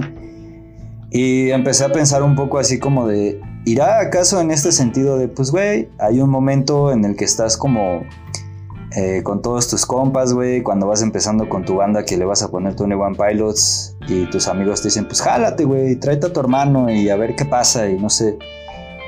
Y no sé si también será como otras de estas reflexiones pandémicas de, güey, todo se acaba, güey, no somos nada, güey. Entonces, no sé, yo, yo confío un poco más en tu sensibilidad, amigo, porque te digo que a mí me costó, me costó un huevo entenderlo. Mira, la verdad es que no te culpo que si no la entendiste, a mí también me costó mucho trabajo. O sea, esta traducción que les acabo de leer es porque, porque de verdad ah, hubo palabras que yo dije, güey, pero ¿por qué dice float? ¿Por qué dice peace? ¿Qué quiere decir con there's soldiers on my pedigree? O sea, todo ese tipo de cosas. Yo dije, pero ¿qué es esto? Y ya pues me metí a investigar y fue como de, ah, es que este güey está hablando con puro slang. O sea, y por el hecho de estar hablando con mucha jerga de algún tipo. De Ohio. Pues, de Ohio, ajá. Este. probablemente sea como una onda así más. Más este. Um, cotidiana de. No, no cotidiana de que pase todos los días, aunque eso significa cotidiano, pero me equivoqué de palabra. Sino. Um, pues es algo que le pasaría a él o es como él se lo imagina que pasaría, ¿sabes? Entonces, pues eso con, con Bounceman. Eh, y de esta viene eh, quizá la parte más densa del álbum, que es No Chances, primero. Eh, ¿Quieres hablarnos de ella? Sí, amigo, no me gustaría hacerlo, pero pues ya que. Ah, no, este. Eh, güey. la rola, el beat está bien, güey. Eh, creo que aquí como que sí logró bajar a los, ahora sí, perdónenme la redundancia, pero logró bajar a los bajos astrales eh, que nos mostró en Dima, digo en Trench. toda la canción se la pase diciendo, venimos por ti, no hay chance, venimos por ti, no hay oportunidad. Eh, siento que aquí es como un conjunto de hablar de toda esta vigilancia que ya nos ha estado hablando a lo largo del disco. No sé por qué también a veces me da la sensación de que está hablando de ciertas injusticias y ciertos movimientos sociales que se dieron el año pasado en esos eh, estados de Michigan y demás. Eh, también siento que no lo hizo tan abiertamente porque tal vez Tyler sí está muy complejo de muy complejo muy consciente de pues de que no es la persona a la que le toca protestar por ello. Eh, también hay alguna parte en que dice We got people on the way. Ah, güey, a mí esto me resalta mucho porque pues yo no sé si tú o todas las personas que nos están escuchando en la audiencia se han puesto como que a ver footage de la policía de Estados Unidos cuando pues les llaman o cuando van a atender algún caso así, eh, muchas veces las operadoras lo que hacen es, allá tú marcas el 911, te contestan, te preguntan cuál es tu situación y ya dependiendo de qué es lo que esté pasando, si es un eh, rollo más o menos denso, pues que implique mandar policías, lo que te están diciendo es, we got people on the way, we got people on the way. Es como, güey, tenemos gente en camino, estate en paz, ahorita llegan. Eso es lo que se te la pasan diciendo constantemente al teléfono como para que te, como para que te tranquilices. Ajá. Entonces, no sé si vaya en este sentido, pues también de la policía, de todos los pedos que ha habido en Estados Unidos a partir de hace mucho tiempo, pero que pues explotaron el año pasado. Y también no sé si sea como un pedo de, güey, pues sí, tenemos gente en camino, pero tenemos gente en camino que va por ti para que te des cuenta una vez más de que no hay oportunidad de salir de este pedo, ¿sabes? Entonces, eh, no sé, creo que va más o menos por ahí. También hay una parte que eh, dice, ellos venden la información en esos términos de acuerdo, en términos de condiciones. Y pues, güey, me pongo a pensar también en todo el mame que hubo el año pasado de WhatsApp. Eh, ah, sí. de Los constantes mames que hay en Twitter de, ay, es que nuestra información y no sé qué, y de gente que te dice que te cuides virtualmente, no subiendo este tus fotos a Facebook, a FaceApp, pero no te dicen nada de cómo leer los contratos de las redes sociales, güey. Entonces, ah, no sé, güey, siento que va, va muy relacionado con eso, güey. Nada más que también siento que lo hicieron de una manera tan metafórica y tan densa como ya lo habías dicho, que es también muy difícil entenderle, pero creo que se deja entenderle un poco más que la canción anterior, güey. Entonces creo que, bueno, creo yo que va más o menos por ahí. Y también a mí me llama mucho la atención de que, pues Dima, o sea, el año pasado, más bien en el disco pasado ya no lo pintaban acá como pues un estado de represión muy culero respecto de muchas cosas, de pensamiento, de, de espacio, de tránsito y así. Y ahorita es como de, a eso que te dijimos en Trench, súmale todo esto de la vigilancia y es como de, pues no sé, tal vez sea otra de las reflexiones pandémicas de Tyler o sea, güey, todos en pandemia tuvimos mucho tiempo para hacer muchas cosas, ¿estamos de acuerdo? Y no sé si en todo, en todo este tiempo que tuvo Tyler al no salir, pues fue como de, güey, pues me voy a poner a leer qué es lo que hace Twitter con la información que le damos de 21 Pilots. Y fue así como de verga, güey. Estamos vigilados muy cabrón y pues la gente a veces ni se da cuenta y a nosotros como que nos vale madre una vez que ya nos dimos cuenta, ¿no? Y pues así.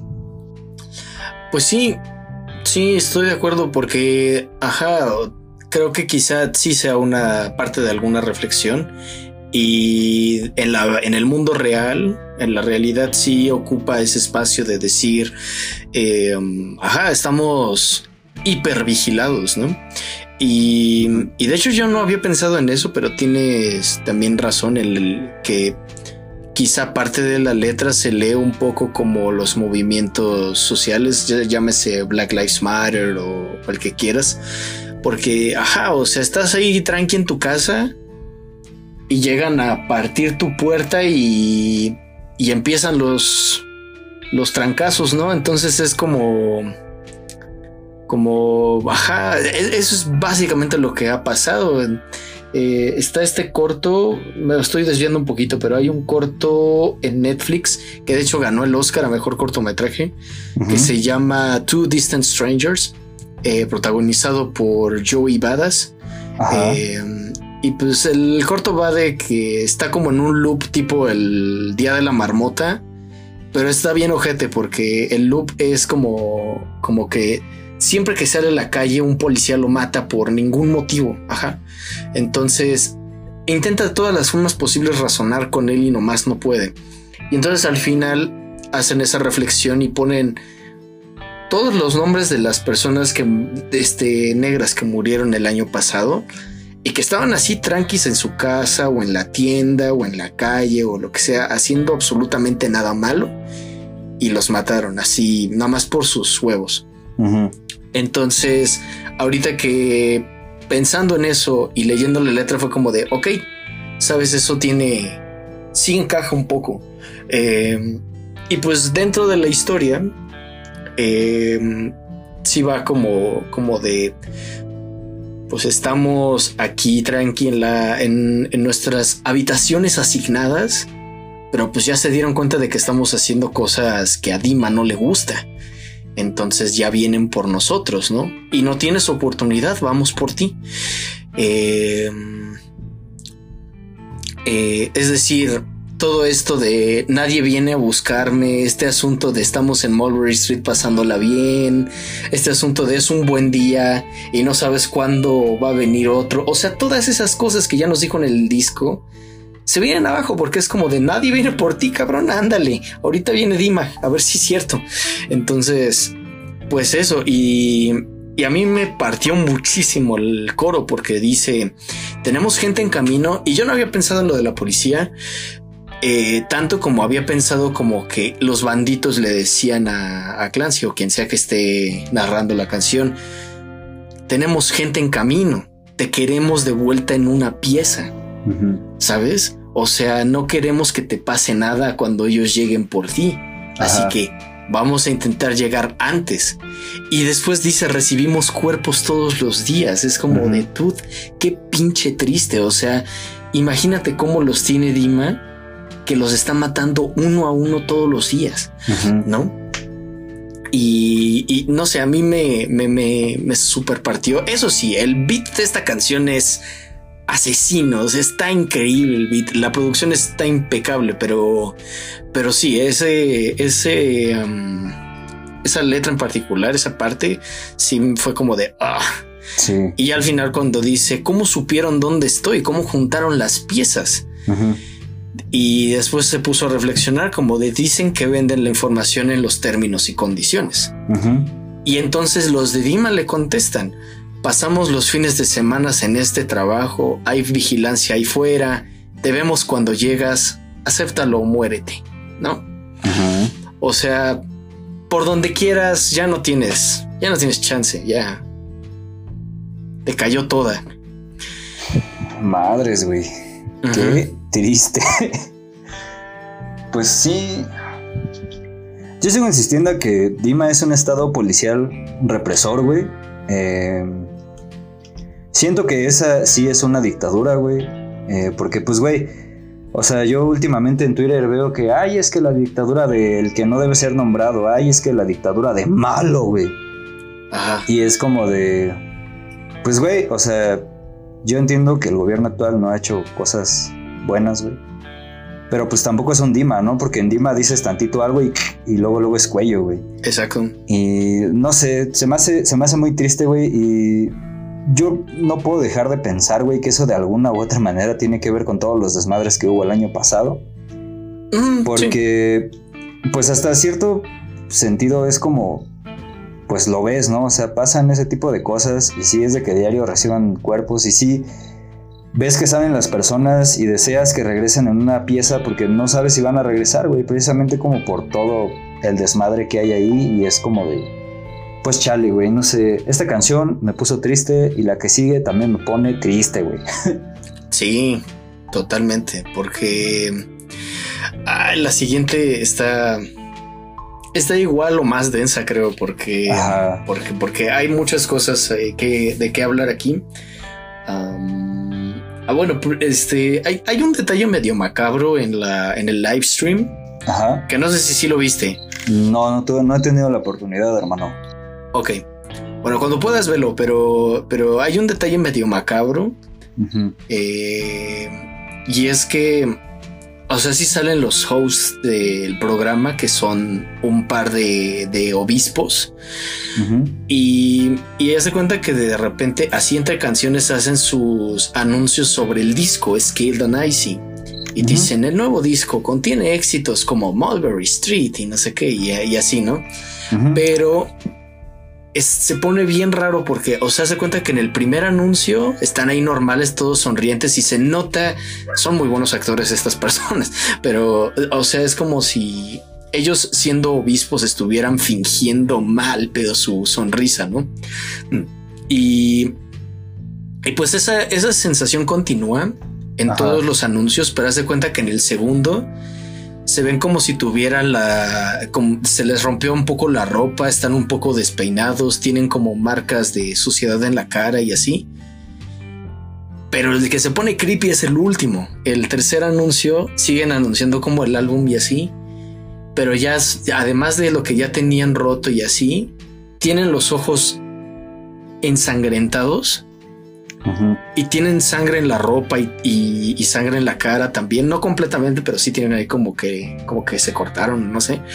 Ajá. Y siguen sonriendo así como siempre. Y dicen, ya no tienes oportunidad. En, en estos, en estos momentos vamos a atraparte. Y es como de, dude, qué perro terror, güey. O sea, qué pedo, ¿no? Y, pero bueno, o sea, imagínense que eso es lo que estaba viendo Clancy. Y por eso el título del álbum, Skilled and Icy Clancy's Dead. Eh, um, y empieza redecorate. Y la canción empieza con un fragmento de una carta de Clancy que dice: La ciudad tenía una estructura maravillosa y hacía descansar mis preocupaciones. Y ya de ahí empieza la letra en donde dice: Hace un inventario de su vida, ve las fotos en orden cronológico. Algo le dijo que debía mirar a su alrededor y poner orden. Recolectó muchas cosas, pero nunca suficientes. E intentó verlo todo. ah, desde una perspectiva diferente. Acostado de espaldas, pero aún así escuchó el mandato. Órdenes desde aquella esquina donde esa sombra siempre vivió. Nunca pidió permiso, solo espera que lo perdonen. Y viene el coro, dice, no me quiero ir así, al menos déjame limpiar mi cuarto. No me quiero ir así, porque lo último que quiero es que mi gente tome decisiones preguntándose qué hacer. ¿Deberían mantener todo a la vista o redecorar? De inicio yo esto lo interpreté como no quiero que me lleven, ajá, no quiero que me lleven y que después los míos se pregunten qué vamos a hacer para recuperarlo, ¿no? Eh, y esto de debería de mantener todo a la vista o redecorar es como de pues debería de, de enseñarles a todos que sí soy bandito y que sí estoy en contra del sistema o mejor me quedo callado. Así lo había leído yo al inicio, pero después también quizá me, me, me- se me metió una idea que leí por ahí de que esto es alguien, alguien que ya está como así harto hasta el final y que dice no me quiero ir así, o sea, no me quiero matar. ¿sabes? Ajá, entonces es como diciéndole las voces en su cabeza, al menos déjame limpiar mi cuarto, ¿no? Y, y luego también cuenta la historia de otra chica, ¿no? Que tenía espejos cubiertos con sábanas, eh, no porque le tema su reflejo, sino porque no puede ver lo que hay detrás de ella. Y entonces dice que una noche le dio frío y al no tener sábanas las quitó del espejo y al ver el espejo dijo lo mismo, no me quiero ir así. Y entonces creo que quizá pueden convivir bien las dos lecturas, o sea, que él diga no me quiero ir así, no quiero que me lleven sin pelear primero.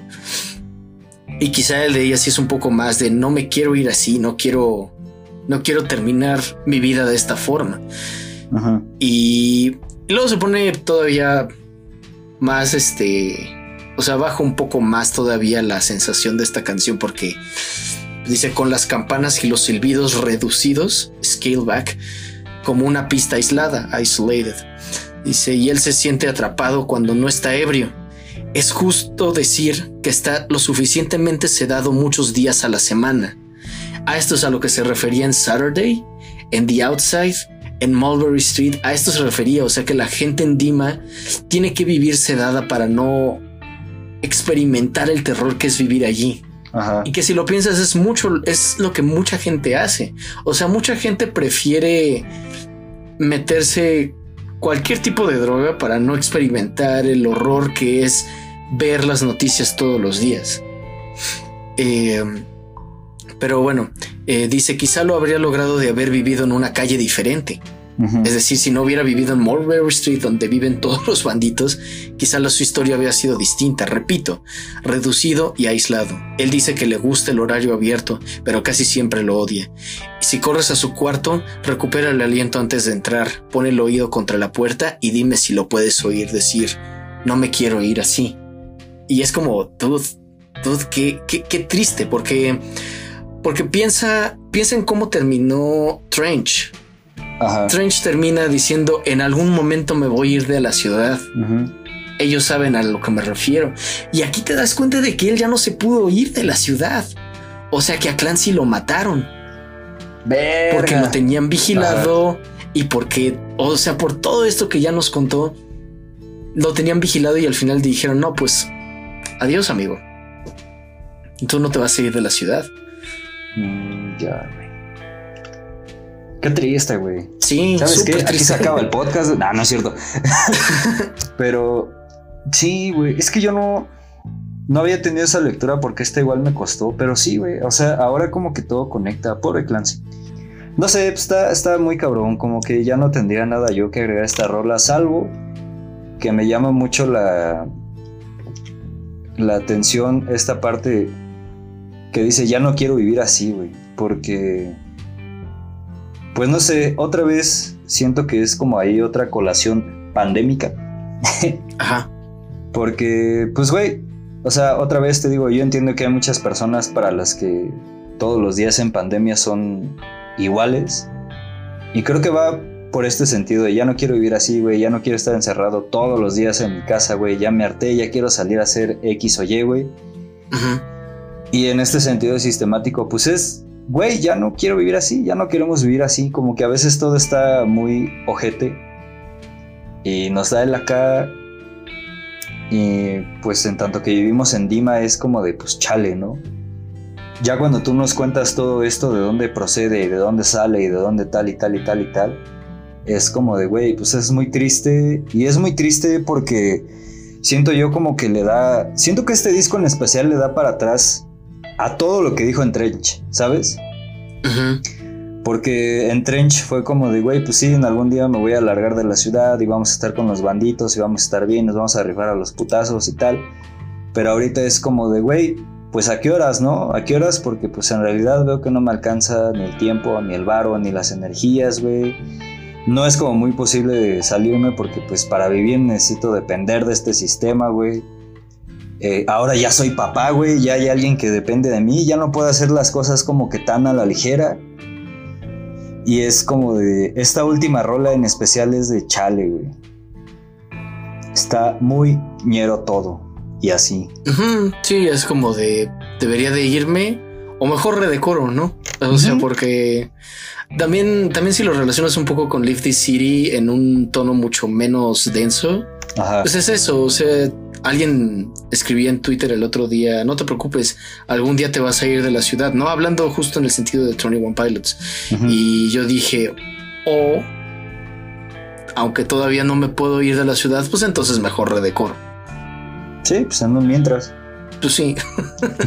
Entonces, pues sí, ese es Skilled and Icy, amigos míos. Eh, Exactamente. Es un pedazote de disco. La verdad es que. La verdad es que les digo, tomaron muchos riesgos y.